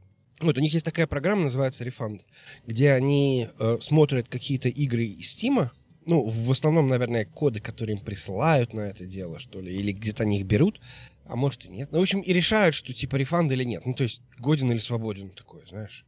И вот там это был Stories, который, если я не ошибаюсь, получил не рефанд. Ну, то есть, типа, хорошая оценка. И я помню, что меня заинтересовало, но что-то как-то... Я даже ее на распродажах видел, но что-то как-то я вот не добрался. Мало того, у них есть версия для Мака, что прям однозначно говорит о том, что в это это можно иметь мне, в смысле, в коллекции. Ну, потому что если игра для винды, то гораздо меньше вариантов, что я в нее поиграю. Или, например, вот мы вчера смотрели игру Flotsam. Это где-то такой строишь город на воде. Я посмотрел этот Flotsam, он в раннем доступе, и он стоит типа 25 долларов, и только под винду нет. Ну, то есть, де- дело не в том, что, как бы, я понимаю, что у них, наверное, эта цена чем-то обоснована. Ну, то есть, в смысле, может, им очень деньги нужны. Да, Кушать хочется. ну, например, кушать хочется, да, это безусловно. Но смысл в том, что, да, я не могу, то есть я не буду перезагружаться в винду для того, чтобы поиграть в эту игру, да еще и за 25 долларов. Слабак. Ну, у меня теперь есть винда на макбуке. Ну, у меня винды на макбуке нет, но, с другой стороны, я вообще, ты знаешь, не, не, не, не, не компьютерный игрок. Я сколько пробовал. У меня стоят игры на макбуке какие-то. Но никогда у меня нет времени в них поиграть. Но мы обсуждали много раз просто. Я играю, когда... Или я играю в Switch, как, ну, или в какие-то портативки, когда э, какое-то такое время ожидания, или ты, не знаю, спать ложишься и перед сном поиграл, что такое ненапряжное. Или когда ты отдыхаешь, ты лег на диван перед телевизором, взял геймпад и играешь там Horizon Zero Dawn, сейчас играю, например, что такое. А с макбуком это неудобно, потому что нет у меня, нету стола, где я мог бы сесть. Даже если он был бы супер мощный или что-то такое, мне, лично мне неудобно. Играть, держа на коленях, который он, он нагревается, тоже неудобно. В общем, короче, из-за этого как-то нет у меня в жизни места для такого типа гейминга. Потому что или ты с маленькой консолью в руках, или с большой консолью с геймпадом в руках на телевизоре. Я пробовал подключать, хотел играть еще старые ПК-игры какие-то, пробовал подключать MacBook к телевизору, брал беспроводную клаву мыши, и, в общем-то, мы обсуждали, по-моему, в прошлом выпуске про как играть. То есть и, и, и пробовал играть так, но все равно как-то мне это не зашло. То есть во времена давно, когда я был именно ПК-геймером, я так делал. И кто-то из наших слушателей писал, что не то, что я тоже так делаю. А сейчас как-то я не могу. То есть я говорю, пробовал это сделать, но не то чтобы не играется, я просто к этому не возвращаюсь. Я один раз поиграл вот так вот, и все. Я потом понял, что потом больше ни разу не запустил после этого вот так. Не знаю почему. Ну, как-то так. Ну, я начал больше играть на э, PC, что называется, на MacBook. Ну, во-первых, потому что диска Elysium, которая только под Windows и, соответственно, только там. А во-вторых, дело в том, что у меня дочь уничтожила свой э, MacBook, ну, пролив на его чай. И, соответственно, она теперь очень хочет смотреть Netflix, и она выяснила, что Netflix можно смотреть на большом телевизоре. Она смотрит его теперь на, на телевизоре в зале. Мало того, сын обнаружил, что есть на Netflix сериал про покемонов, и его тоже можно там смотреть. И, в общем, теперь меня выгнали из телевизора, и теперь у меня даже как-то и получается доступиться до него достаточно тяжело. Это, во-первых. А во-вторых, ну, конечно, можно купить второй телевизор, но, наверное, это будет какой-то совсем перебор э, на текущий момент. И его просто тупо ставить негде. И, во-вторых, ну, как-то что-то я вот понял, что тут немножко другой ритм. Вот на, на, на, на ПК мне потыкаться полчасика в какой-нибудь там типа РПГ, что-то такое, естественно, не динамичное. Гораздо проще, чем, может быть, садиться за PlayStation. Наверное, потому что я что-то сильно устаю. Я вот начал, попробовал играть в Control, и мне очень понравилось, но я понял, что м-м, сил нету, там надо, короче, немножко превозмогать, видимо, в самом начале. И я такой м-м, дошел до первого босса и такой, м-м, да, окей, м-м, мне надо закончить диско Elysium, прежде чем я к этому перейду. Но я стараюсь, э, не знаю почему, в, это, в, в этом году у меня какая-то есть э, тенденция, я стараюсь переключаться с игр, но не играть в 105 игр одновременно. То есть у меня там типа одна игра на свече, одна игра на PlayStation, ну или на, на консоли, и одна игра на, на ПК. То есть такие три, три трека. в эти... А, еще одна игра на телефоне. Ну, четыре, ладно. Украл мою идею, не признается. Мы подъезжаем к конвеншн-центру, выставочному центру. Вчера было очень круто, потому что было очень мало народу. Сегодня, видимо, будет больше народу, но в пятницу больше народа. В четверг даже билеты они не все распродали. Но у меня все равно есть надежда, что люди пугаются коронавируса, отсутствия Sony и вот этого всего, и народу будет все равно не так много. И как мы говорили, в этом году нет Sony, нету Microsoft, но есть Nintendo, есть, в принципе, Enix, есть куча компаний, производителей железа, которые тоже игры показывают, значит, Корсара, я не помню кого.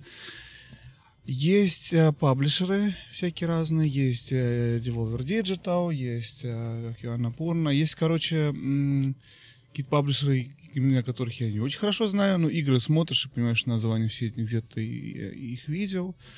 Есть HQ, да, Женя подсказывает. То есть, в принципе, на самом деле, зал не пустой.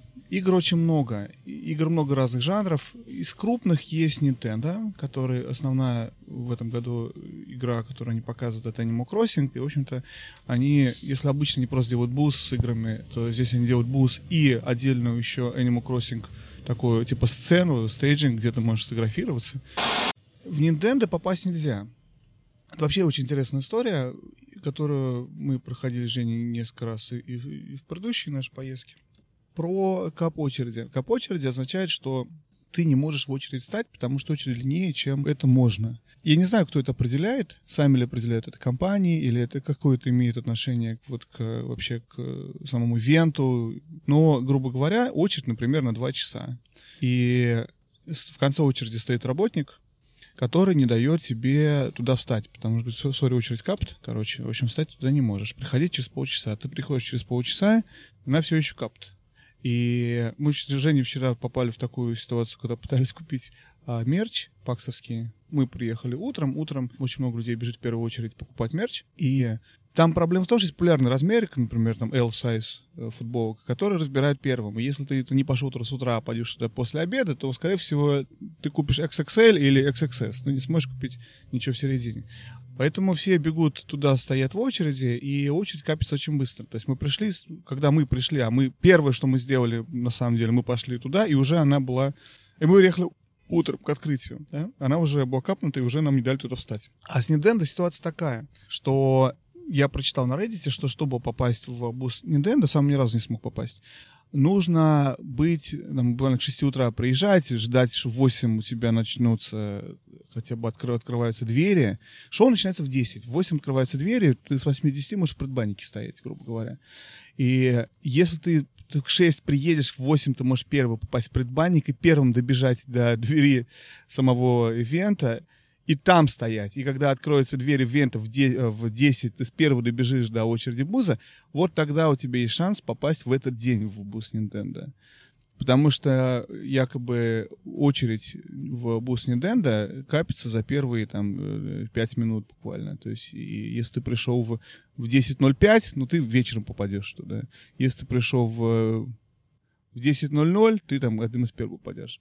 Но попасть туда, чтобы попасть туда одним из первым, когда у тебя тысячи людей стоят вокруг и все хотят пройти, очень невозможно. В общем, это интересный такой момент, но при этом в инди-играх, разумеется, подходи, играй, там во многих нет вообще никаких очередей в принципе. Я не помню, мы рассказывали в прошлом году об этом, нету, но, в общем, такая интересная зарисовка про то, как это работает. Я хотел попасть, конечно, на стенд э, Final Fantasy VII Remake, чтобы можно было поиграть. Там первый раз демо, в который могут поиграть живые люди. И это, наверное, очень круто, но там тоже была капнутая очередь, причем с самого утра, и сказали, ну, приходи завтра, и, в общем, да. Но завтра они сказали тебе, приходи завтра первым делом, и что если ты первым делом вот в, момент попадания внутрь пойдешь туда, ты можешь встать в очереди так, что в течение этого дня возможно попадешь. Проблема в том, что означает, что больше никуда больше пойти не можешь, потому что тебе это место в очереди, ты весь день там стоишь. Ну, в общем, да, и я понял, что это, во-первых, никакого смысла не имеет, потому что через э, месяц, ну, чуть больше, чем через месяц, игра выйдет, и в нее в любом вот, вот будет, ты все равно будешь в нее играть. Ну, или в смысле, я буду в нее точно играть. Нет варианта, она у меня предзаказанная уже, в общем. Не знаю, что должно случиться, чтобы я ее как бы в нее не мог поиграть. И поиграть просто за месяц, и потратить на это день, поиграть причем 15 минут, да ну, что-то как-то что-то как-то нет. Гораздо интереснее смотреть инди, которые или игры, в которых ты точно играть не будешь. Ну, или которые ты не, не, не собирался, или даже, может, собирался играть, но не уверен. Потому что, например, в прошлом году мы играли Days Gone, мне было интересно, потому что я был on offense. Я не знал, буду я ее покупать, не буду. А тут ты поиграл, посмотрел, все понял, да, как это работает. Решил не играть. Да. Понравилось, не понравилось. А потом убил на это 100 с чем-то часов. Да? Вот. Ну, ну, так и есть. То есть ты смотришь. То есть это игры, в которых ты, может быть, не уверен. Но вот тот же Last of Us, который, к сожалению, не доехал до нас, да, мы обсуждали, э, та же самая история. Я не вижу смысла игры стоять день. сто- Смысла, если бы они приехали бы стоять день и пытаться поиграть в эти там 5, 10, 15 минут в игру, которую ты в любом случае будешь играть, и которая все-таки интересна, как в случае Final Fantasy VII, не тем, чтобы посмотреть, как эти персонажи двигаются, ты это и в трейлере можешь посмотреть. Это игра про историю. Ты хочешь всю эту историю прожить, пере- прочувствовать, попробовать. Эти 15 минут геймплея, середины, куска, где ты что-то делаешь, но они не очень показательные, наверное. То есть это, знаешь, как для галочки. Простоять сутки в очереди для галочки, что да, я поиграл в, в эту супер популярную игру. Ну, в общем, да. Надеюсь, что второй день будет лучше. Вообще, на самом деле, говоря про ПАКС, вообще как все события, мы это в прошлом году, наверное, уже обсуждали, но я, наверное, еще раз повторю, и, может, что-то добавлю. Вот я для себя вижу вот подобные ивенты, как... м, Есть три основных развлечения на них. Три основных, э, как сказать, блока. Первое — это вот этот вот шоурум. Это где стоят все эти компьютеры, консоли, и где ты играешь все эти игры. То есть это огромное, огромное, огромное, огромное такой стадион, я не знаю, полностью заставленный э, всякой техникой, э, с очередями маленькими и большими. Второе — это панели, собственно, где приезжают э, все подряд, от разработчиков до журналистов, от э, пиар-менеджеров до, э, не знаю, подкастеров, ютуберов, там все подряд, на все темы, которые, грубо говоря, какие-то проводят э, лекции, презентации и, в общем рассказывают о каких-то разных темах. Очень много залов в ПАКСе, я не помню, наверное, штук 10 или, или, или 12, в которых постоянно что-то идет. То есть где-то постоянно кто-то что-то, ну, во, все, во всех них что-то идет. Большое очень расписание, ты выбираешь, куда ты хочешь попасть, и идешь и слушаешь интересную тебе тему. Разумеется, все это в рамках твоего, то есть не надо там отдельно что-то покупать, в рамках твоего, э, ты зашел, и что хочешь, играй в игры внизу, хочешь, иди по этим залам, слушай панели. А вместе с панелями, э, как отдельный такой ко-пункт, но не пункт, это там есть дополнительные еще мини-залы, где проходят все подряд. Тут проходят турниры, какие-то маленькие. Кстати, я, наверное, не прав, больше, чем, чем три. Потому что еще отдельный кусок турнира, который проходит по разным играм. Просто мы, Женя, в них не участвуем, поэтому не, не очень себе представляем, как это работает. И еще один момент — это настольные игры. Очень большой блок посвящен настольным играм, карточным играм, э, всем этим вещам, которые, опять же, из-за того, что мы, Женя, немножечко далеки от этого, мы не... Я полностью блок игнорирую, но он тоже есть, да.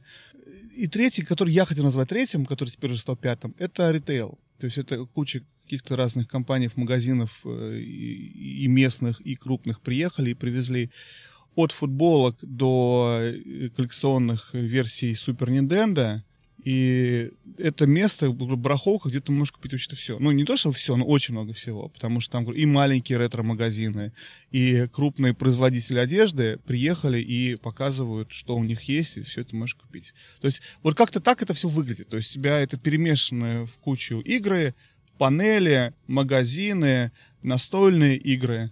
Ну и, кстати, еще косплей. Есть столько пунктов, я их вспоминаю, да, и, разумеется, косплей. В этом году мало косплей было. Ну, потому что четверг. Привет, а, как тебя зовут? Меня зовут Андрей. А чем ты занимаешься?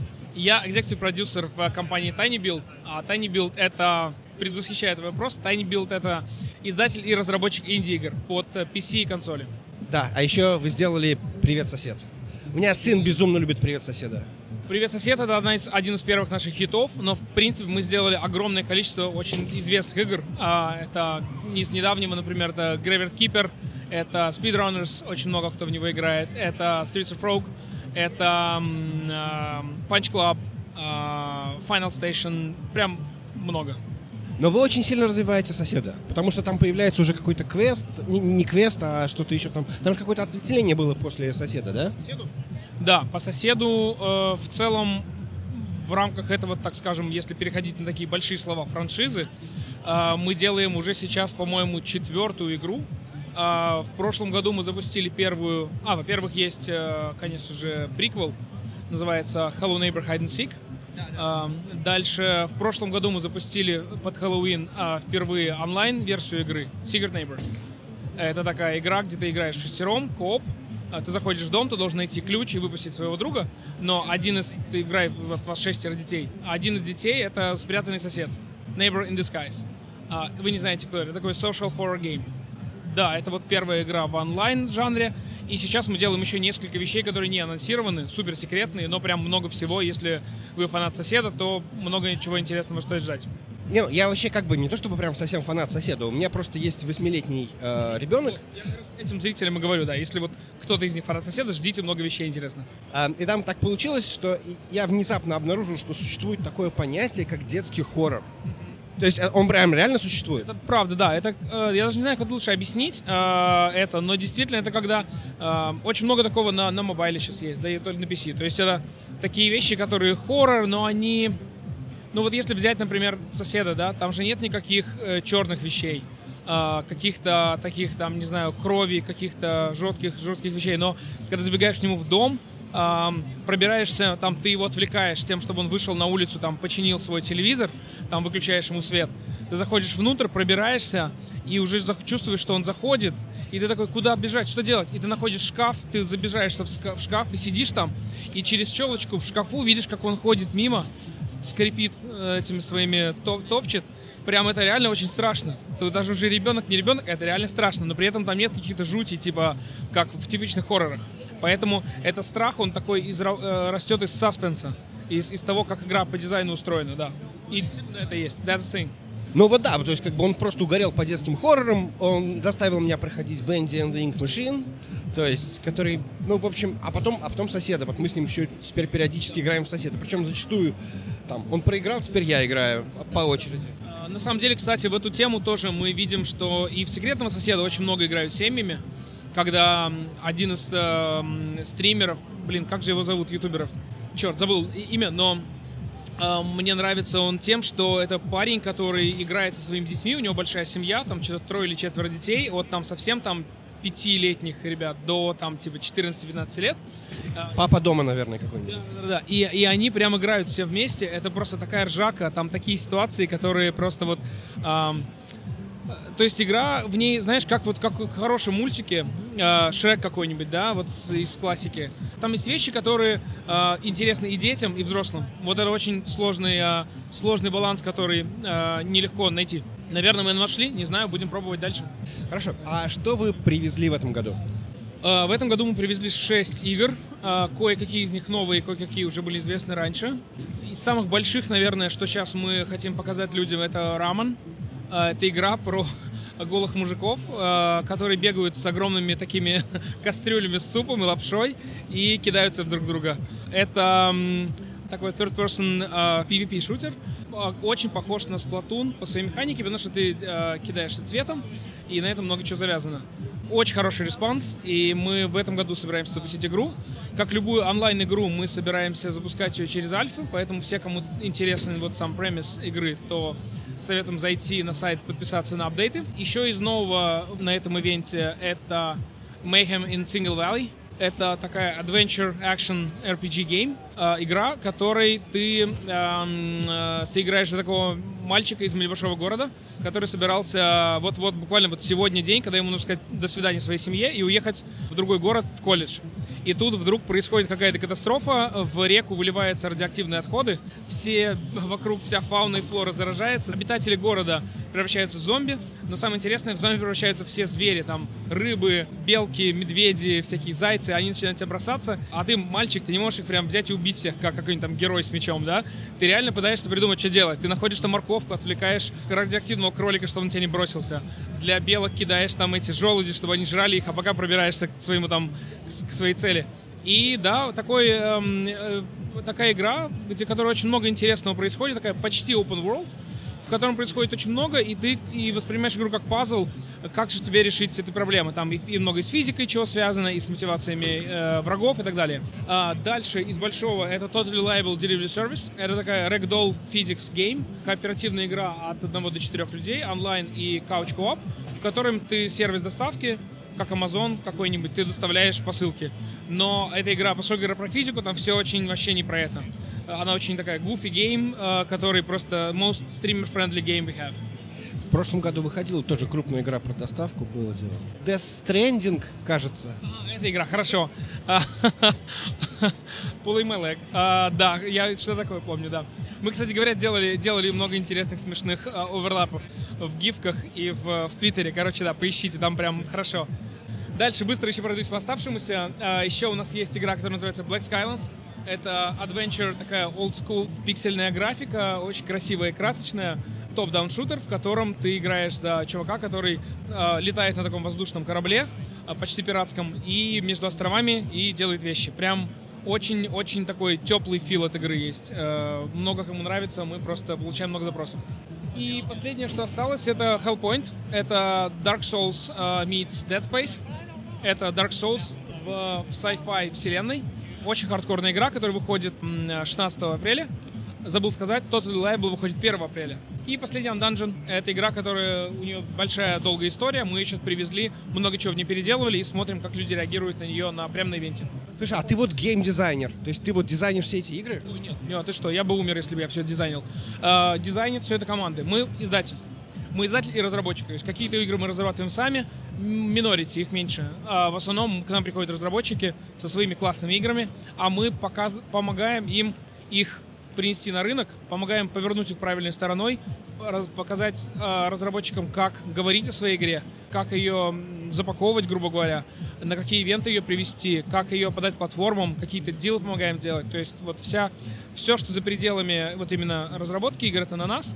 Но сейчас, поскольку мы растем, мы за последние два года сделали большую такую серьезную команду продюсеров внутреннюю, которую, соответственно, я веду как экзекутив продюсер. Моя роль в том, чтобы вести команду продюсеров, каждую из которого есть свой набор игр, которые они ведут. Поэтому мы, на самом деле, почти не вмешиваемся в процесс дизайна игр, но мы помогаем тем, что, например, мы видим, что, допустим, по результату ивента или просто потому, как мы говорим с платформами, мы видим, что людям нравится какая-то определенная фича, или как игра выглядит. Или мы, например, из-за того, что просто мы видим много продуктов, мы понимаем, что эту игру лучше разрабатывать так. И мы советуем, что, чуваки, чтобы сделать классно, или чтобы продаться хорошо, или чтобы вот попасть в эту аудиторию, надо так и так.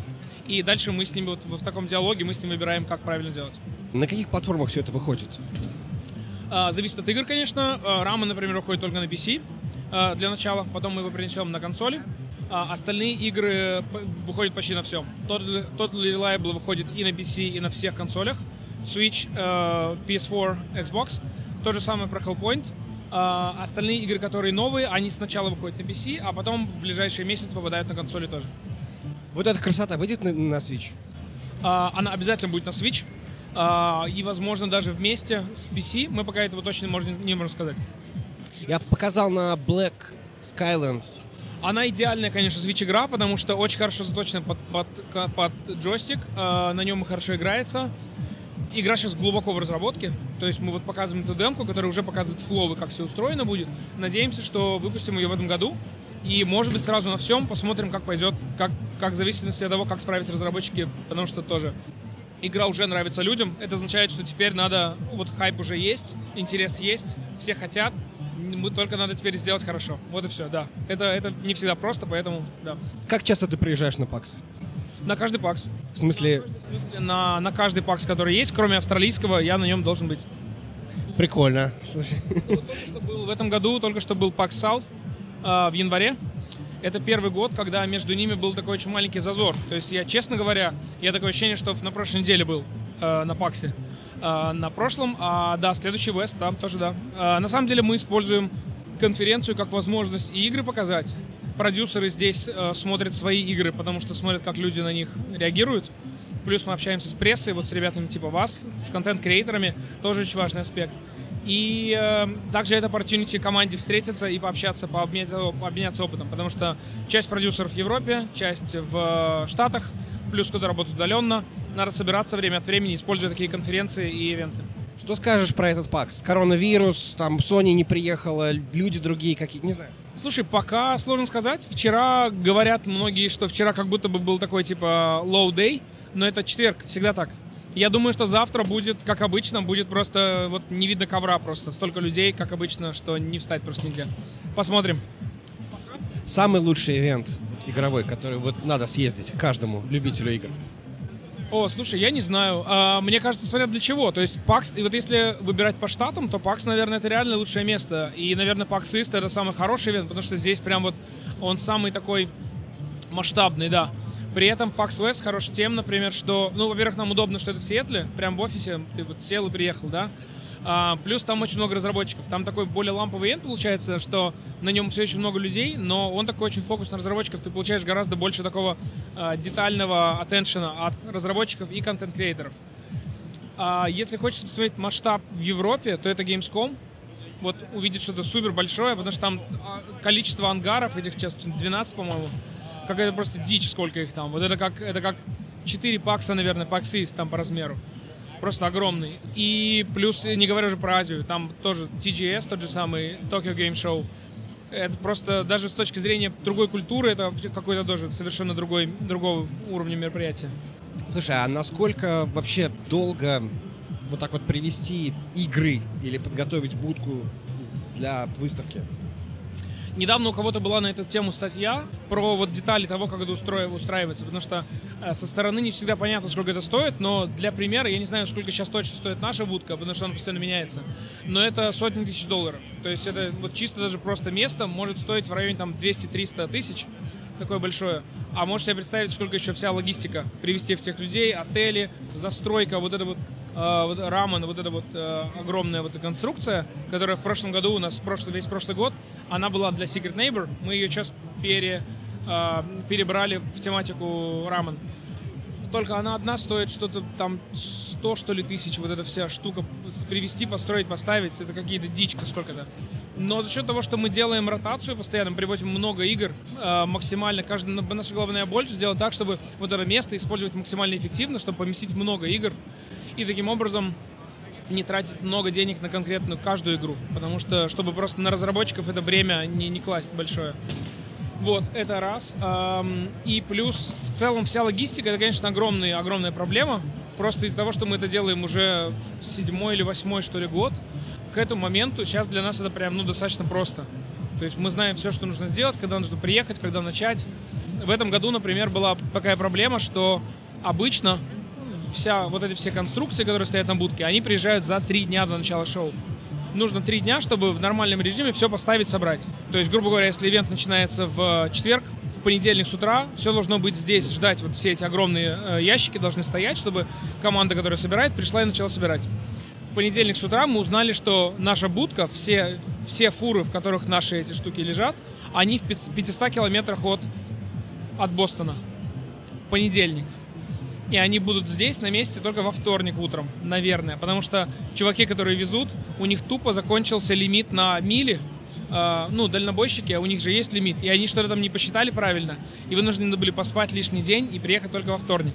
Поэтому в этот раз мы эту будку собрали вместо трех обычных дней. Мы собирали ее за два дня. No pressure, а так в остальном все в порядке, как бы. Слушай, ну этот адреналин, он, наверное, заводит, да? Ну, то есть, в смысле, вот, как бы это вот получилось, yes. Да, ну это и плюс еще работа не останавливается, пока мы здесь. Все проекты идут. У некоторых проектов релизы через вот совсем скоро, там какой-то через две недели, какой-то через месяц. И да, ты все время в таком танце. Тут немножко тут, немножко здесь, там сделал, там сделал. Все, главное без паники, и все будет хорошо. Don't panic. А как завещал э, Дуглас Адамс, а, в общем, да, огромное... Ай, спасибо за... вот. В общем, огромное спасибо за интервью. Реально очень гордимся, что у Тайни Билд какие-то русскоязычные корни. И, в общем, успехов реально во всем. Да, э, тоже очень приятно было поговорить. Было приятно ответить на вопросы. Э, и всегда интересно встретить соотечественников, так сказать, э, на ивенте.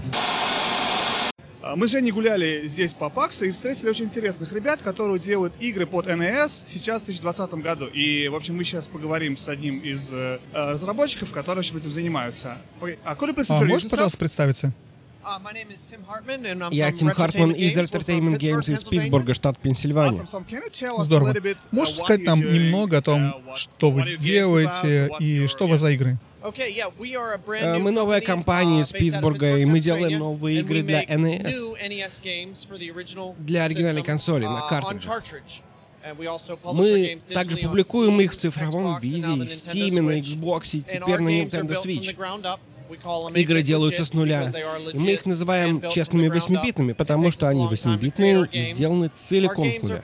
Игры основаны на нашем детстве, штуки, с которыми мы выросли. Торговые центры и плазы, школы, улицы, на которых мы тусовались, дома, в которые мы ходили на Хэллоуин. Короче, вещи, которые нам очень дороги. Uh, ну и вообще мы получаем удовольствие от того, что мы делаем. Нам нравится Nintendo, и в целом мы выросли, играя в нее, и это система, для которой мы хотели разрабатывать. Мы заметили, что не у всех есть система под картриджи, и мы поняли, что нужно выпускать также цифровые версии в Steam, на Xbox и вот еще на Switch, чтобы получить более широкую аудиторию. Понимаю. Слушай, а можешь сказать немного, как вообще вам пришла в голову эта идея делать NES-игры в 2020 или 2018, ну или когда вы там начали? Да, я и мой партнер Грег давно хотели сделать игру для Nintendo, еще в 90-е, когда мы были детьми. Например, я всегда хотел поиграть в игру про Хэллоуин, beat 'em up в стиле Double Dragon, и это то, что мы сделали в качестве нашей первой игры, Haunted Halloween 85. И мы ее зарелизили, и зарелизили на картридже, а еще на картридже для Famicom, и еще в Steam. Но возвращаясь к вопросу, мы всегда хотели сделать игру и заодно удовлетворить нашу страсть к Nintendo и к физическим носителям. А то сейчас, знаешь, некоторые игры можно купить только в цифре. Меня это бесит, потому что я люблю вещи, которые можно потрогать. За физические носители двор, как говорится, стреляю в упор. Поэтому игры, которые мы делаем, мы делаем на картриджах, и они, надо сказать, протянут еще uh, долго. Круто. А расскажи мне, что за игры вы в этот раз привезли с собой?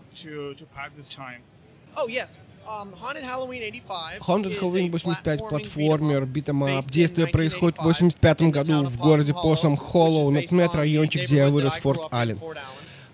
Haunted Halloween 86 — это продолжение в том же самом городе. Uh, в первой игре было 6 уровней, во второй 7. А еще мы разрабатываем новую игру Full Quiet, гробовая тишина. Это такая загадка в открытом мире. Действие происходит на северо-западном побережье США. Мы там были на Паксе и на ретро-конвенции в Портленде. Мы увидели самые разные части страны, и это вдохновило нас на создание игры действия, которые происходят в лесу. Страшном, но крутом. Слушай, ну это очень здорово, что вы делаете вот настоящие физические карики. Особенно, что вы делаете для Famicom. Я их обожаю. Мы вообще из России, и в России у нас был Famicom. Ну, ну точнее, это был Famiclone, то есть клон Famicom. Но все карты же выглядели именно так. И вот очень здорово видеть что-то, что вот из моего и из Жениного детства. Мы смотрим, да, мы, мы помним эту вещь. Да, и это мы тоже выяснили. Мы сделали сначала версию для NTSC, для американской системы, нам начали писать люди из Японии, э, просить перенести игру, может быть, перевести даже ее. Мы увидели рынок и новые возможности решили сделать версию для Famicom. Но пришлось учить новые трюки и искать кого-то, кто помог бы с переводом. Но мы очень рады, что это сделали, потому что это дает возможность людям, таким как вы, вот этот вот прилив ностальгии, показывает, что нам не пофиг на то, что мы делаем. Это не, не фальшивое ретро, это не закос под ретро, это самое настоящее ретро, на настоящих картриджах. Uh, Слушай, а как тебе нравится вот этот пакс? Это вообще первый раз вы приехали? Uh, Мы приезжаем каждый раз 2016 года на PAX East, на PAX West, на PAX South. В этом году это было в январе. Да, вообще начинает сливаться в одно мероприятие. Но да, мы любим паксы. Они для самых настоящих фанатов, энтузиастов, которые сюда приезжают. Никого, никому не важно, как ты выглядишь, что ты делаешь, ты просто хочешь поиграть в годные игры, все очень дружелюбные, сотрудники пакса к нам хорошо относятся. Ну, единственное, в Бостоне чуть холодно. В Техасе было неплохо, в Сиэтле тоже, а вот Бостон самое холодное место для шоу. Мне нужно километр полтора из отеля идти. Это что-то совсем жестко. Да, еще они начали сдвигать шоу ближе к зиме. До этого был март, апрель, а теперь... Да-да, я бы предпочел, чтобы был чуть попозже, чтобы почувствовать летний воздух, ну что есть. Мы любим тут встречаться с инди-разработчиками, их тут много. И еще очень много приятного взаимодействия с девелоперами, фанатами, э, художниками, музыкантами. Хороший способ завести знакомство, продать игры, ну и наладить контакты по бизнесу. А еще встретить людей, которые делают что-то необычное, как вот вы, например, в России. Поэтому мы тут. Именно. Здорово, слушай. Ну, спасибо огромное, что уделили нам время. Всяческие удачи вам с вашим бизнесом и играми. И мы обязательно посмотрим на них в Стиме. Ну, Женя и я продолжаем гулять по Паксу, смотреть, что здесь интересного происходит. И мы встретились с интересной очень компанией, которая называется Hype Train Digital, который паблишер, и мы обнаружили там несколько русскоговорящих людей. Представьте, пожалуйста. А, меня зовут Андрей, Андрей Сажин, и очень приятно с вами познакомиться. Я один из продюсеров Hype Train Digital, работаю с ними уже, получается, третий, третий год подряд. Андрей, а вот в трех словах, что вы делаете, какие игры вы выпускаете как студия, и что лично ты делаешь как продюсер? Не проблема. Окей. Okay. Uh, Hyper Digital начинал как паблишер, работающий именно с больше всего survival играми, и аспект, на который мы смотрим больше всего и смотрели с самого начала создания компании, это скорее всего, визу... ну, наверное, визуальный аспект в первую очередь. То есть, если игра выглядит так, как будто она сможет привлечь внимание просто скриншотом или небольшим YouTube-видео или гифкой, то это уже повод обратить на нее больше внимания. То есть, конечно, есть игры, которые менее визуально работающие, типа Stone Shard, например, но там уже глубина механик позволяет совсем другому типу игроков насладиться этим в полной мере. Но да, визуальный аспект, то, что мы смотрим в первую очередь и смотрели всегда, и как мы сейчас видим здесь, именно это и привлекает народ, потому что люди просто приходят, смотрят на дисплей и видят, и видят, что им что-то нравится и цепляет их глаз, а дальше уже геймплей, сюжет, музыка и все остальное делает свою работу. Поэтому мне кажется, что это верный подход. Очень выглядит очень ну, красиво. А какие игры вы привезли в этом году? Что-то, что из этого мы сможем поиграть, наши слушатели смогут поиграть, когда и где? Конечно, конечно. А, основная игра, которая сейчас уже доступна в продаже, это Stone Shard, пошаговая RPG roguelike с огромным, огромной возможностью прокачки персонажа, никаких лимитов, полная свобода. Единственная проблема, что она безумно-безумно сложная. Но, опять же, большинству людей это нравится, поэтому почему бы и нет. Она доступна прямо сейчас, как и демо-версия, поэтому любой человек, слушающий это, прямо сейчас может открыть Steam и поиграть либо бесплатно, либо купить полную версию игры. Black Book и There Is No Light пока не имеют демо-версии на Steam, но в ближайшее время они там появятся. А, Тунче 2D битэбап который весь нарисован от руки кадр по кадр, то есть целая анимационная студия работала этой игрой где-то год, также имеет бесплатную версию на Steam, называется Тунче Арена. А, и да, и это все. А, вот про вот эти две игры, это There is no Light, а вторая как называется? А, Расскажи о них немножечко. Книга. Какой жанр игр? Вот расскажи. Окей, okay. я начну с черной книги. Черная книга что-то вроде RPG адвенчуры с упором на сюжет, развитие персонажа и всего прочего. И боевая система, ну, взятая напрямую с uh, Slay the Spire, Hearthstone и всего прочего. То есть это карточная игра с элементами декбилдинга, то есть получая, про, выигрывая каждый бой, ты получаешь выбор между трех карт и, соответствующе, строишь свой дек таким образом. Игра основана на славянской мифологии. Все, что вы видите здесь, локации, персонажи, враги, сюжетные концепты, все напрямую взято из российской мифологии самими разработчиками. И даже локация, в которой происходит игра, это место, где сами разработчики живут. Пермская губерния, город Чердань, недалеко от них, собственно, в Перми и сидит команда разработки. Выглядит очень красиво, выглядит очень promising, обещающе. С нетерпением ждем, когда игра выйдет демо, можно будет поиграть, посмотреть. А There is no Light? Да, There is no Light небольшая команда из Москвы, то есть буквально 4-5 человек. Встретились с ними на Девгаме в 19 э, если я правильно помню, году. А, честно говоря, просто увидев игру и поиграв в нее, я понял, что это с чем-то, чем я хотел бы лично работать, потому что я большой любитель, во-первых, серии Shin Megami Tensei, которые вдохновлялись эти парни при разработке и выборе визуального стиля, музыки, соответствующей для игры и в целом сеттинга и всего прочего. И эм, сейчас, когда игра уже где-то год с разработки с нашей, ну, как бы совместной взаимопомощью, реально видно, как она выходит на новый уровень в плане визуала, геймплея и всего прочего. А, можно в трех словах сказать, вот а, в чем заключается работа продюсера, как вы пытаетесь, как вы работаете с разработчиками, как вы влияете на них, помогаете им, ну что такое? Конечно, конечно. А, здесь на самом деле очень важен а, своего рода баланс, золотая середина между тем, что ты а, видишь, что можно улучшить в игре, и особо не налезая на чужую креативную сторону, потому что все равно в итоге это игра, которую делает команда, и ты не хочешь влезать туда на полпути и говорить, не-не-не, все меняем, потому что вот, вот так будет лучше продаваться. Это не работает, это неправильно. Если изначально в игре что-то кажется хорошим, нужно стараться вытащить это больше вперед и как бы более показать им, ну, как это можно бы, как этот аспект можно было бы больше сделать, более сделать заметным для игроков. Но налезать на чужой креативный контроль это что-то, что я всегда чувствую, ну, неверным, не стоит так делать.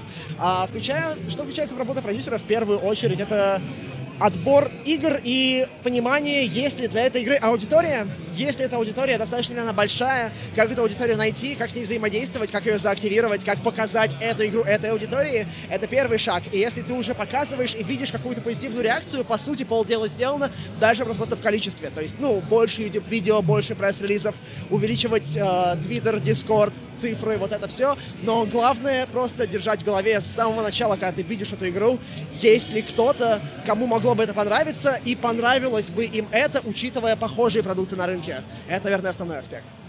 Слушай, возвращаясь вот к играм, которые мы уже обсудили, а, как тебе кажется, насколько тяжело продвигать игры, связанные с какой-то восточноевропейской культурой, мифологией, с каким-то вот этим культурным слоем на западном рынке? Ты знаешь, на самом деле не так тяжело, как может кому-то казаться. Сейчас уже на протяжении последних нескольких лет выходят продукты, которые так или иначе цепляют, если не мифологию, то хотя бы какие-то аспекты восточной, э, восточной, э, восточноевропейской культуры. То есть, ну, мы говорим там про Ведьмака с его там чертями, ведьмами и всем прочим. Тот же фильм Чернобыль, сериал Чернобыль по HBO. Ну, так или иначе, есть вещи, которые выходят и более, ну, как-то делают доступной эту культуру для, например, там, например, англоговорящей американской аудитории истории. И надо очень четко разделять, условно говоря, политические какие-то недолюбливания и культур... Недопонимание. Недопонимание, недопонимание. И культурные аспекты. То есть, например, человек с улицы, который любит игры, ему все равно, что там происходит с политикой и все прочее, если он видит что-то интересное, что ему хотелось бы потрогать, поиграть, он будет это делать в любом случае. Black Book сейчас это доказывает. Одна из наших популярнейших игр на всем шоу-флоре — это Black Book, и людям просто нравится визуал, и когда ты говоришь им, что да, это из России, и это про Россию, они не бросают джойстик и не убегают, и такие, типа, о боже, нет, они, ну, заинтересованы и хотят узнать больше, и узнать, как бы, ну, дальше поиграть в эту игру. Так что нет никаких проблем, вопрос просто в том, что надо как-то пробиться сквозь вот это вот, ну, огромный ореол внутрь этого американского комьюнити и как бы, ну, обратить их глаза на это. Это главная проблема. А когда они уже увидят, тогда вопрос просто за самой игрой. Очень здорово. И еще хотелось узнать про сам ивент, про PAX. Вот э, как в этом году вообще все проходит, что нравится, что не нравится. Я, честно говоря, вообще не успел ни на что посмотреть, потому что это все работа 24 на 7. Я уже говорил, я сплю по 3 часа в день. Но э, я огромный фанат, э, скажем так, японского ответвления видеоигр. Я стою прямо напротив э, стенда Grand Blue Fantasy Versus. Я не могу в это поиграть, но я очень хочу. а, а так, смотря в целом на то, что есть на сцене, здесь... А, на сцене, на шоу-флоре, извиняюсь. Здесь есть огромный набор очень качественных инди-игр, которые с, а, ну, реально для каждой вот небольшой аудитории делают что-то очень качественное. И если что-то говорить про то, что лично мне интересно, мы стоим прямо напротив Platinum Games, прямо напротив э, ремастера Wonderful 101. Я как один из тех 10 людей, который купил копию на Wii U, безумно рад, что они сейчас делают ремастер. У меня есть фотка с Хидеки Камией, то есть я свой план на PAX полностью выполнил. Осталось только сфоткаться с э, мотоциклом из Final Fantasy 7, и тогда я все. На Kickstarter забэкапил их кампейн? Зачем? Я уже прошел эту игру. Я куплю ее, когда она выйдет, у них все окей с деньгами без меня. Я видел там цифры, они справляются, все нормально.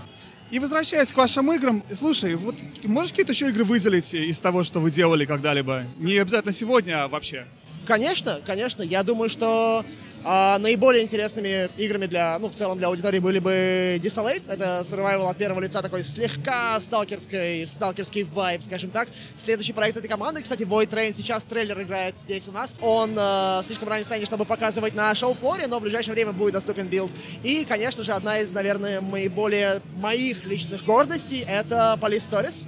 Police Stories э, 2 2D топ-даун э, тактический, наверное, шутер, где ты играешь полицейского, и в чем основная, основной смысл игры? В том, чтобы, ну, работать как полицейский, не делать слишком резких движений, не стрелять людям в лицо, как только ты открываешь дверь, а тактически, стратегически мыслить и играть по-умному, условно говоря. Слушай, еще один вопрос. Мы вот пока, на самом деле, читали, Женя, про вас информацию, мы обнаружили, что вы делали ту самую игру с названием, которое мне тяжело произвести в нашем подкасте. Игра называется Peace Death. Простите, уважаемые слушатели, игра, которая, по-моему, компания Азаматика, да, сделала? Азама... И вы ее выпускали, да? А, мы работали с ней в процессе портирования на Nintendo Switch, то есть Азаматика непосредственно сам Азамат а, проводил весь процесс портирования, но мы предоставили ему и дев-киты, и environment со стороны Nintendo, и, получается, маркетинг и визибилити в процессе релиза игры. То есть все, что связано с а, Switch выпуском, это была наша с ним совместная работа. Слушай, ты не знаешь вообще, это, это, это шутка какая-то, что он все игры так называет? Или это специальный таргет вот на такую, на русскую аудиторию, чтобы они смогли прочесть и является ли частью рекламы такой определенной? Абсолютно, абсолютно. Я думаю, ты уже понял, что все его игры имеют вот это вот подтекст небольшой, который нашим очень-очень-очень нравится. И это, ну, как человек, который с ним говорил, это напрямую его стратегическая тактика. Он даже, как мне говорил, сначала придумывает название для игр, и потом уже думает, как там вот к этому всему геймплей-то прикрутить. Так что, да, здесь сначала идет название, а потом уже какая-то попытка сделать из этого игру. Слушай, и а, вот как паблишер не было проблем с Nintendo, что выпускаются игры с таким названием, которые кто-то может там не так понять? Ну, во-первых, оно написано на английском, так что особо никто, ни, никто не будет читать это, переводить и такой, это что на русском значит? Не, отменяем. Нет, такого вообще не было. Ну и опять же, мы общаемся с европейским специалистом Nintendo, никто особо не знает русский, особо учить не планирует, поэтому все окей. В общем, проблем, самое главное, не было и никаких там конфликтов, спорных вопросов не было. Не, мы очень долго смеялись над процессом всего портирования, мы очень веселились над этим всем, потому что, ну, реально смешно. Но ни никаких, никаких проблем, ноль, вообще нет. Очень здорово, Андрей, очень было интересно про все ваши игры. А ждем с нетерпением, когда выйдет и, и это, и это, и то, и десятое пальто. Все очень здорово. А, слушайте, обязательно дадим название, все укажем в шоу-нотах, чтобы все могли посмотреть, добавить в Steam виш-лист там и все-все-все, когда что-то появится. Обязательно твиттеры. Обязательно твиттеры. Нам нужны твиттер-цифры, так что прям большими буквами, капсом пишем твиттер Hype Train Digital, пишем at Play Black Book, пишем at Zelart, это компания There Is No Light, а остальные я потом тебе напишу, все окей, это главное. Очень, это очень хорошо. Огромное спасибо, всего хорошего а, и спасибо. Вам спасибо. Ох, как говорится, what a day, what a beautiful day. Так было в Mad Max? Как-то так было, да? Мы едем домой, мы закончили со вторым днем ПАКСа. Мы очень уставшие, мы очень довольны, мы записали много интервью, было очень здорово. Надеюсь, вам понравилось, нам было очень интересно. Ну и, наверное, заключительные какие-то мысли про ПАКС. Жень, что ты скажешь? Вот как себе вообще мероприятие в этом году? Что понравилось, что не понравилось по сравнению с прошлым годом? А мне понравилось, наверное, больше, чем в прошлом году, потому что, ну, во-первых, я уже просто понимал, что, что ждать от мероприятия, понимал, что здесь будет происходить и от чего можно кайфануть. И кайфануть можно от того, что ты ходишь и смотришь игры. Смотришь в основном инди-игры или, может быть, какие-то новые игры. И вот я много чего посмотрел. На меня много что глянулось. Некоторые вещи я просто смотрел э, издали, потому что мне лень было стоять в очереди полтора часа, чтобы поиграть в что-то такое. Ну, тем более оно все равно будет в Apple Arcade. Я про Passless. И, а некоторые игры просто были вот, ну... Ах, ладно. А, а тебе что, что? Твои мысли? Ну смотри, да, я свой план полностью выполнил. Я хотел посмотреть много инди-игр, я посмотрел. Я хотел посмотреть игры, которые я не стал бы, наверное, покупать. Я посмотрел, я поиграл. Я остался очень доволен. Как я уже сказал, мы взяли много интервью, мы поговорили с интересными людьми, мы узнали про многие игры, которые я не узнал бы. И вот это интересный момент, что есть большая разница между тем, когда ты просто вот этом плаваешь в море инди-игр в Стиме или в Nintendo Store или где угодно, и не знаешь, что из этого взять и поставить, и для тебя это большое количество чего-то порой однотипного, там, может разнообразного, но ты не понимаешь, что и что, и это тот самый Индия-апокалипсис, про который мы говорили в какой-то момент. Но когда ты общаешься с разработчиками, когда ты пробуешь эти игры, когда ты узнаешь про них больше, в этот момент становится интересно, потому что понимаешь, а, а вот в чем суть игры, а вот, вот в чем промис. И тебе интересно попробовать интересно, тебе интересно даже посмотреть, узнать больше. И вот в плане этого PAX дал мне очень много в этом году, потому что я узнал про очень много игр, которые теперь я хочу поиграть, и которые я рекомендую слушателям поиграть. Ну, надо сказать, что инди все-таки верен себе. Вот там было две игры, где ты играешь за баристу в киберпанк киб... как такую киберпанковую баристу. Две разные игры от двух разных студий. И обе похожи типа визуальная новелла или что-то вот в этом духе. И это настолько странно. Мне кажется, больше половины игр — это пиксель-арт. Я не могу... Окей, ладно. Окей. Возможно, это хорошо продается. Наверное, это хорошо продается. Но э, меня это как бы смущает в том плане, что все все одинаковое. На какой-то момент времени я уже начал просто смотреть на то, что вот, ну окей, а, а что у нас вот выглядит хорошо? Вообще, такое ощущение, что вот, вот с этим псевдоретро они уже дошли до какого-то просто вот, ну, уже просто до какого-то апокалипсиса. Вот, например, одна из этих компаний, которая делала игру про кибербаристу, у них была вторая игра, которая, по-моему, уже то ли вышла, то ли что-то. Я про нее некоторое время назад слышал. Называлась она то ли Horror Stories.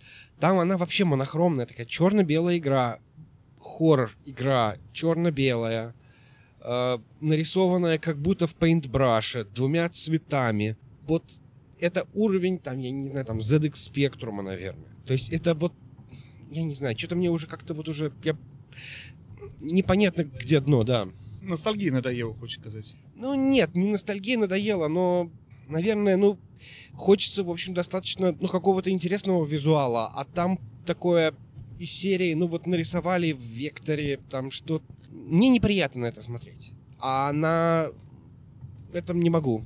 На, на ностальгии как-то уже перестает двигаться, мое ощущение. Но при этом, смотри, сколько мы видели красивых игр. И а, вот эта игра, которая была у Hype Train Digital, э, Black Book, и то, что она показывали э, Раджи. И... Но вообще, на самом деле, действительно, очень и игры, которые мы видели у Tiny Builds. Это действительно красивые, интересные игры. Это далеко не все пиксель-арт.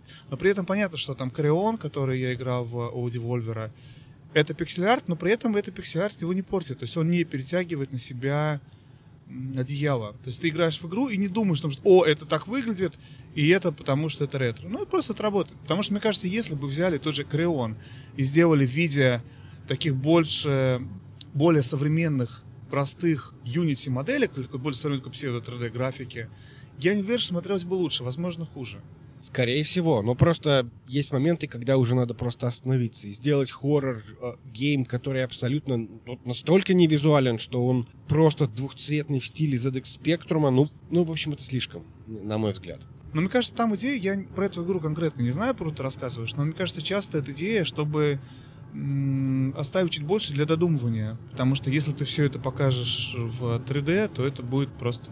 Тут знаешь, какой момент еще? Вот помнишь, мы с обсуждали в одном из выпусков про то, что современная 3D-графика пока еще не достаточно э, развивалась для того, чтобы делать полноценный видеоряд, который сопоставим с фильмами. По крайней мере, не все компании могут это позволить себе. И мелкие инди просто не могут себе позволить сделать игру с графикой уровня Death Stranding, да, или чего-то такое, или Horizon Zero Dawn. И поэтому у них или вариант пользоваться какими-то простейшими, бестекстурными, ну или там, не знаю, с простыми текстурами Unity ассетами, или идти в пикселе. И в пикселях этот прием позволяет тебе оставить очень много на воображение игроку. И мне кажется, что во многих играх, и вот Корион был один из примеров, это очень хорошо работает. Или тот же Dead Cells, например. Вот представь себе, если Dead Cells перерисовали без пиксель-арта на 3D-картинку. Бегу там 3D такой мальчик. Ну, с таким же видом сборку, но...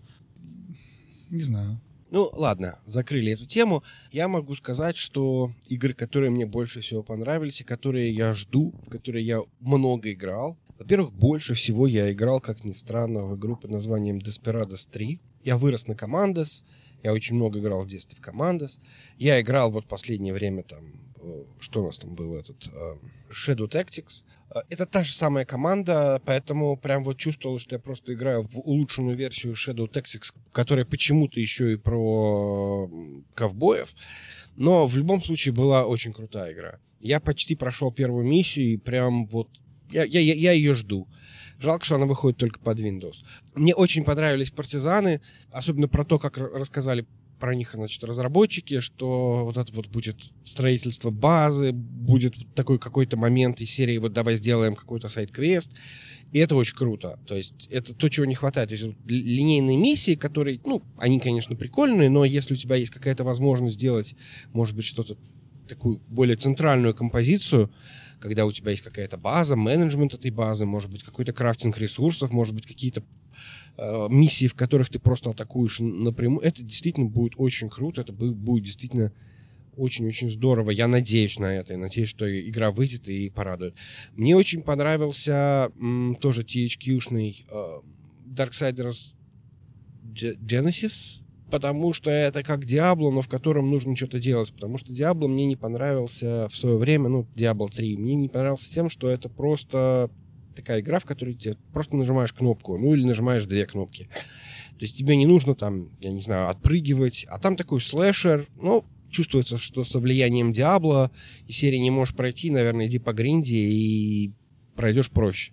Это то, что мне понравилось. Что-то еще мне понравилось. Я вообще много чего записывал и вносил в стимовский виш-лист и буду этого ждать.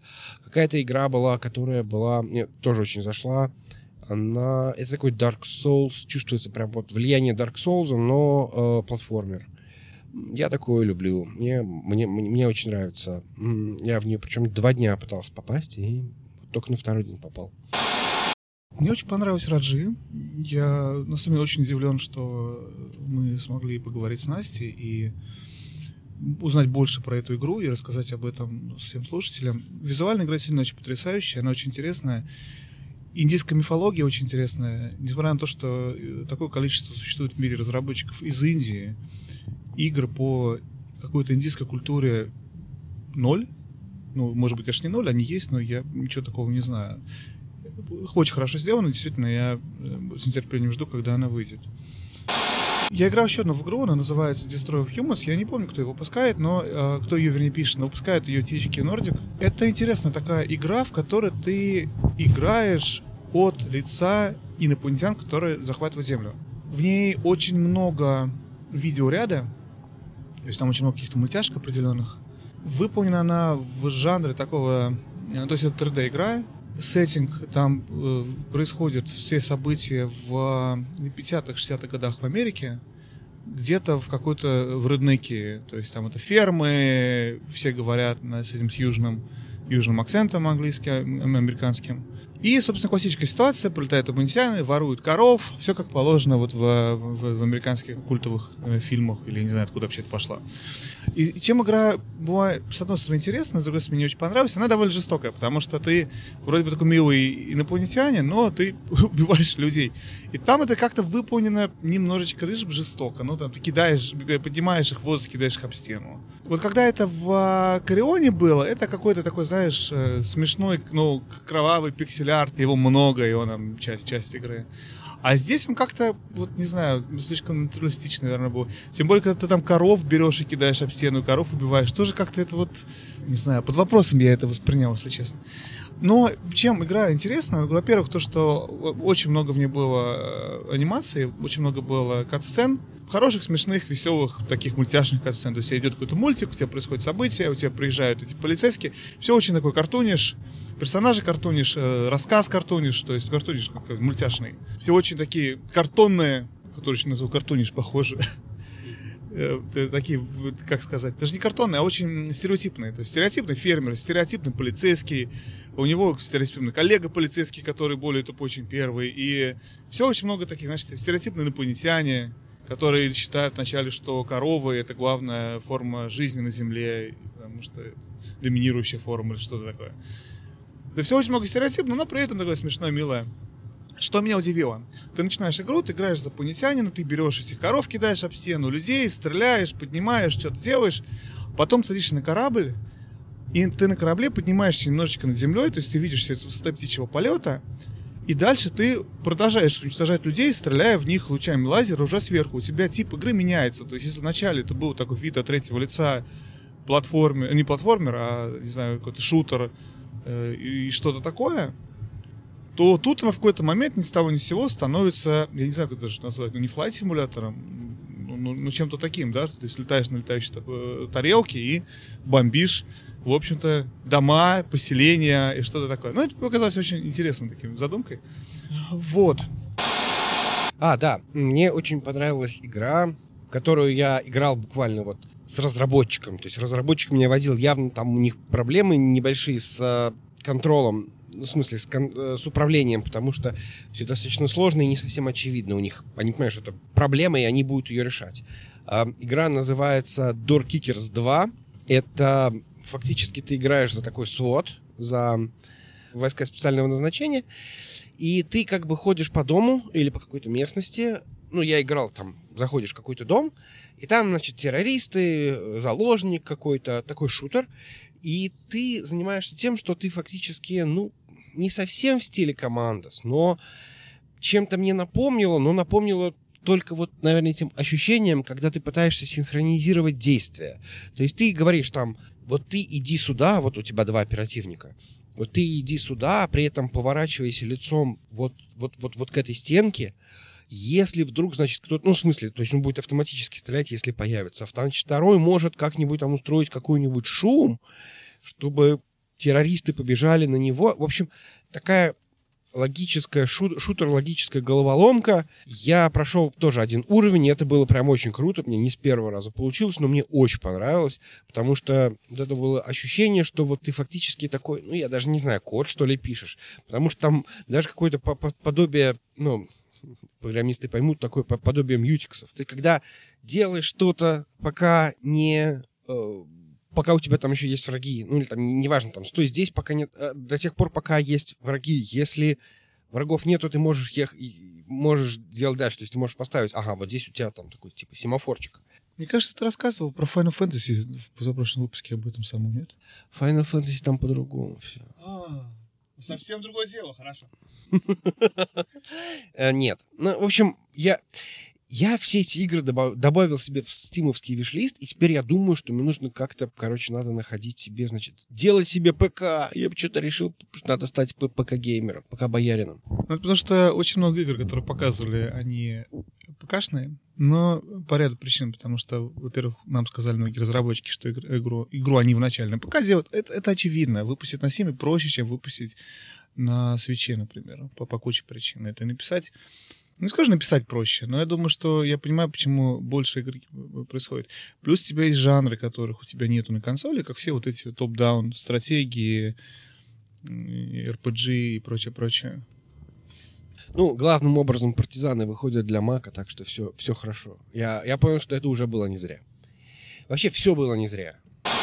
Ну, слушай, или вот Flotless мне, в принципе, очень понравилась эта концепция того, что ты строишь вот этот вот э, город, то, что ты Напомню, это игра, в которой произошла вот эта катастрофа в мире, у тебя водный мир, и ты плаваешь на каком-то корабле, который при этом еще и город, и собираешь мусор, и из мусора, в общем-то, строишь какие-то... Э, свой город развиваешь, там достраиваешь какие-то деки, что-то такое.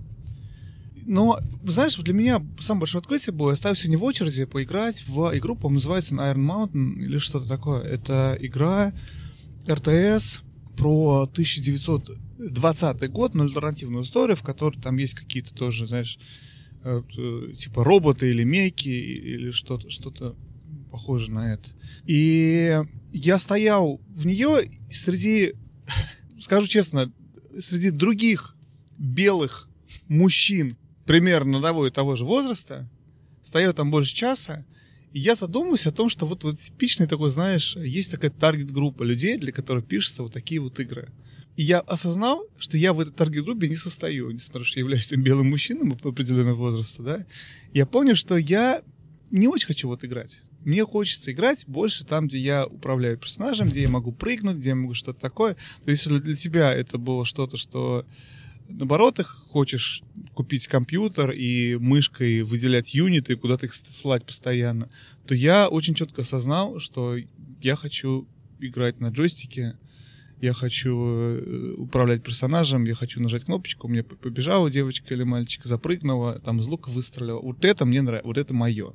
И вот это, знаешь, на самом деле очень ценно для меня открытие было на паксе понять, что мое. Не то, чтобы я раньше этого не знал, то, что ты играешь в игры, которые тебе нравятся, но как-то оно очень сильнее кристаллизовалось. И в паксе, в котором, мне кажется, 80% были все-таки эти ПК игры ну, или с пиксель-артом, или с вид сверху, это было для меня ценное такое открытие. Ну, а я вот как раз наоборот, видишь, открыл для себя. Наверное, это старость, как мы с тобой любим говорить об этом. Но в смысле, я, я уже говорил об этом. То мне кажется, что вот игра на PC для меня это такое что-то медитативное. То есть вот полчасика перед сном. Я помню, что я одну и ту же миссию, например, в том же самом Shadow Tactics проходил очень-очень долго. Почему? Потому что это было как раз очень круто в том плане, что ты мог чуть-чуть прошел, дальше, значит, завтра, там, еще через день, там, взял, пошел, поиграл, то есть начал с любого момента и просто проходишь дальше. Потому что там фактически нужно защищать карту по чуть-чуть, решать головоломку, как мы здесь пройдем, как мы здесь там что-то сделаем. И вот эти вот головоломки, они как бы, наверное, э, в какой-то мере, ну, действительно очень приятны для решения. Вот если тебе нужно разгрузиться и просто, что называется, ну, я не знаю, я, я почему-то больше расслабляюсь сейчас вот в, в таком темпе геймплея. То есть там не нужна реакция, там не нужна какая-то там точность. Это такое больше, ну, я даже не знаю, как это писать. И э, поэтому я очень доволен на этом паксе. Очень много посмотрел игр, которые вот я думаю, что я каким-то образом обзаведусь. Они все наверняка пойдут на моем маке, просто перезагрузиться. Мне не нужно какой-то мощный ПК для этого даже если нужен Windows для этого, тем более партизаны будут под, под Mac. Я очень доволен этим. Ну, смотри, ну ладно, короче, возвращаясь к теме, вот, вернее, завершая тему этих ПК-игр, на самом деле, самая главная игра, которая была на Паксе в этом году представлена, это была Ларион делали презентацию live demo Baldur's Gate 3, которую мы с тобой успешно не посмотрели, потому что стоять там очередь было, ну, слишком долго. Но она такая, знаешь, хорошо описывающая, что в PAX е было много вот такого вид сверху, ПК и, и вот, вот как-то так. То есть не... Но, с другой стороны, это мы это смотрели. Мы с тобой не пошли смотреть Animal Crossing, да, мы с тобой не пошли смотреть VR-игры. Это у нас тоже такое, знаешь, немного обрезанное представление о том, что было, потому что мы смотрели только то, что там сами хотели смотреть.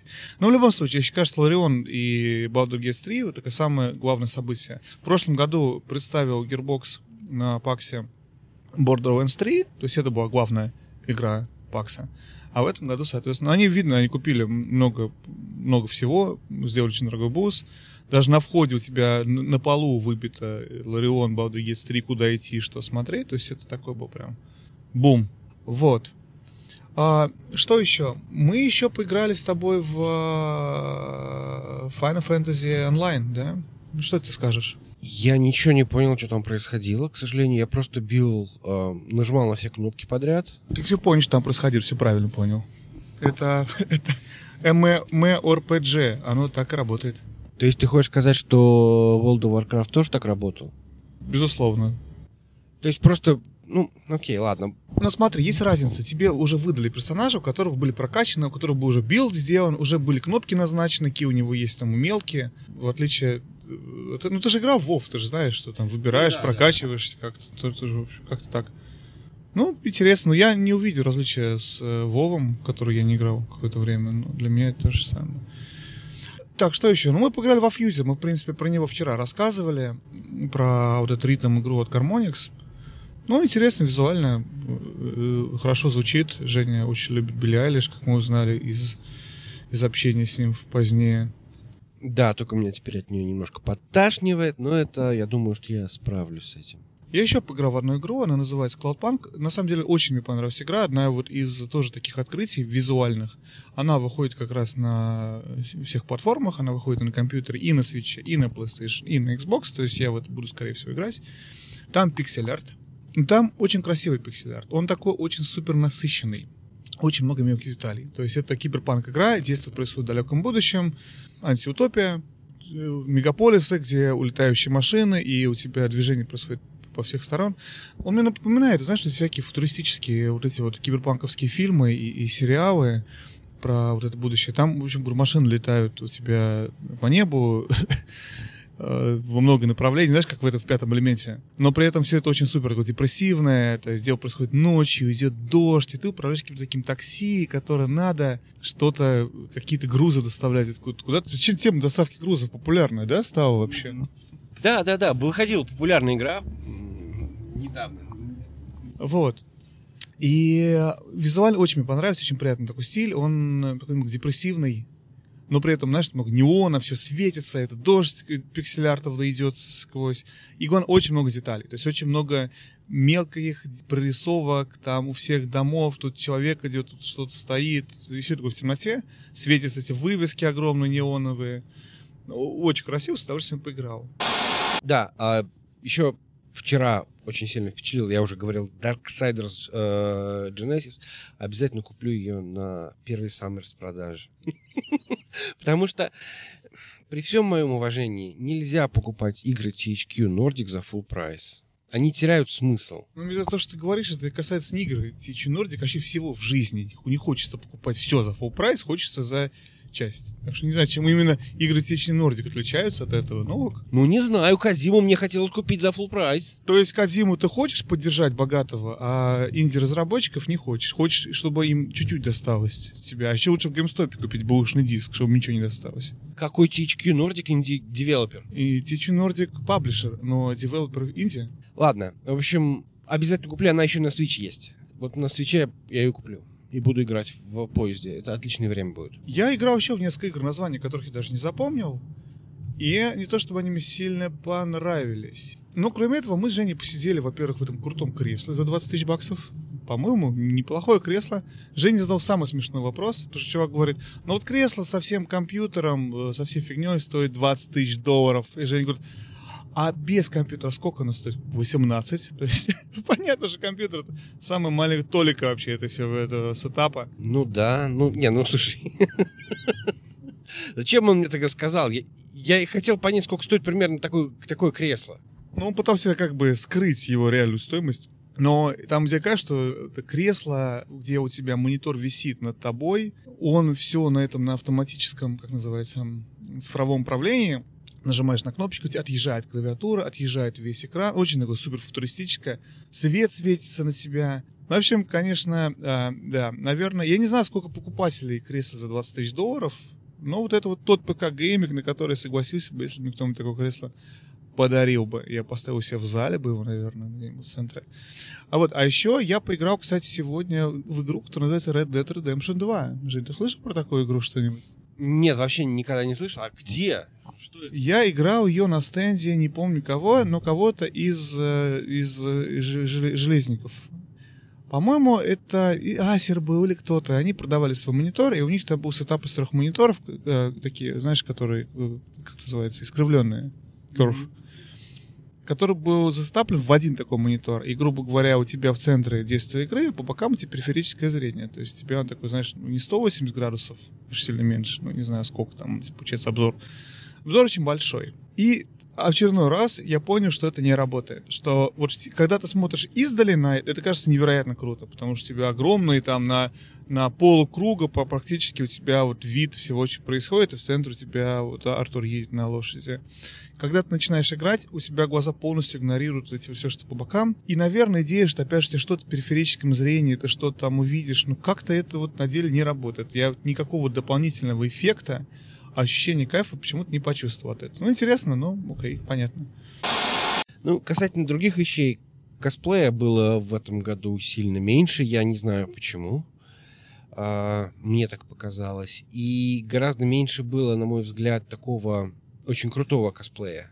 Тут такой момент, что, в принципе, можно пойти и на Амазоне купить костюм Супер Марио, и, в смысле, не Супер Марио, а просто Марио, или там, я не знаю, там, Человека-паука за 20 долларов, это будет просто какая-то тк- тканюшка такая очень простая, ты ее на себя натянешь, и типа ты Человек-паук.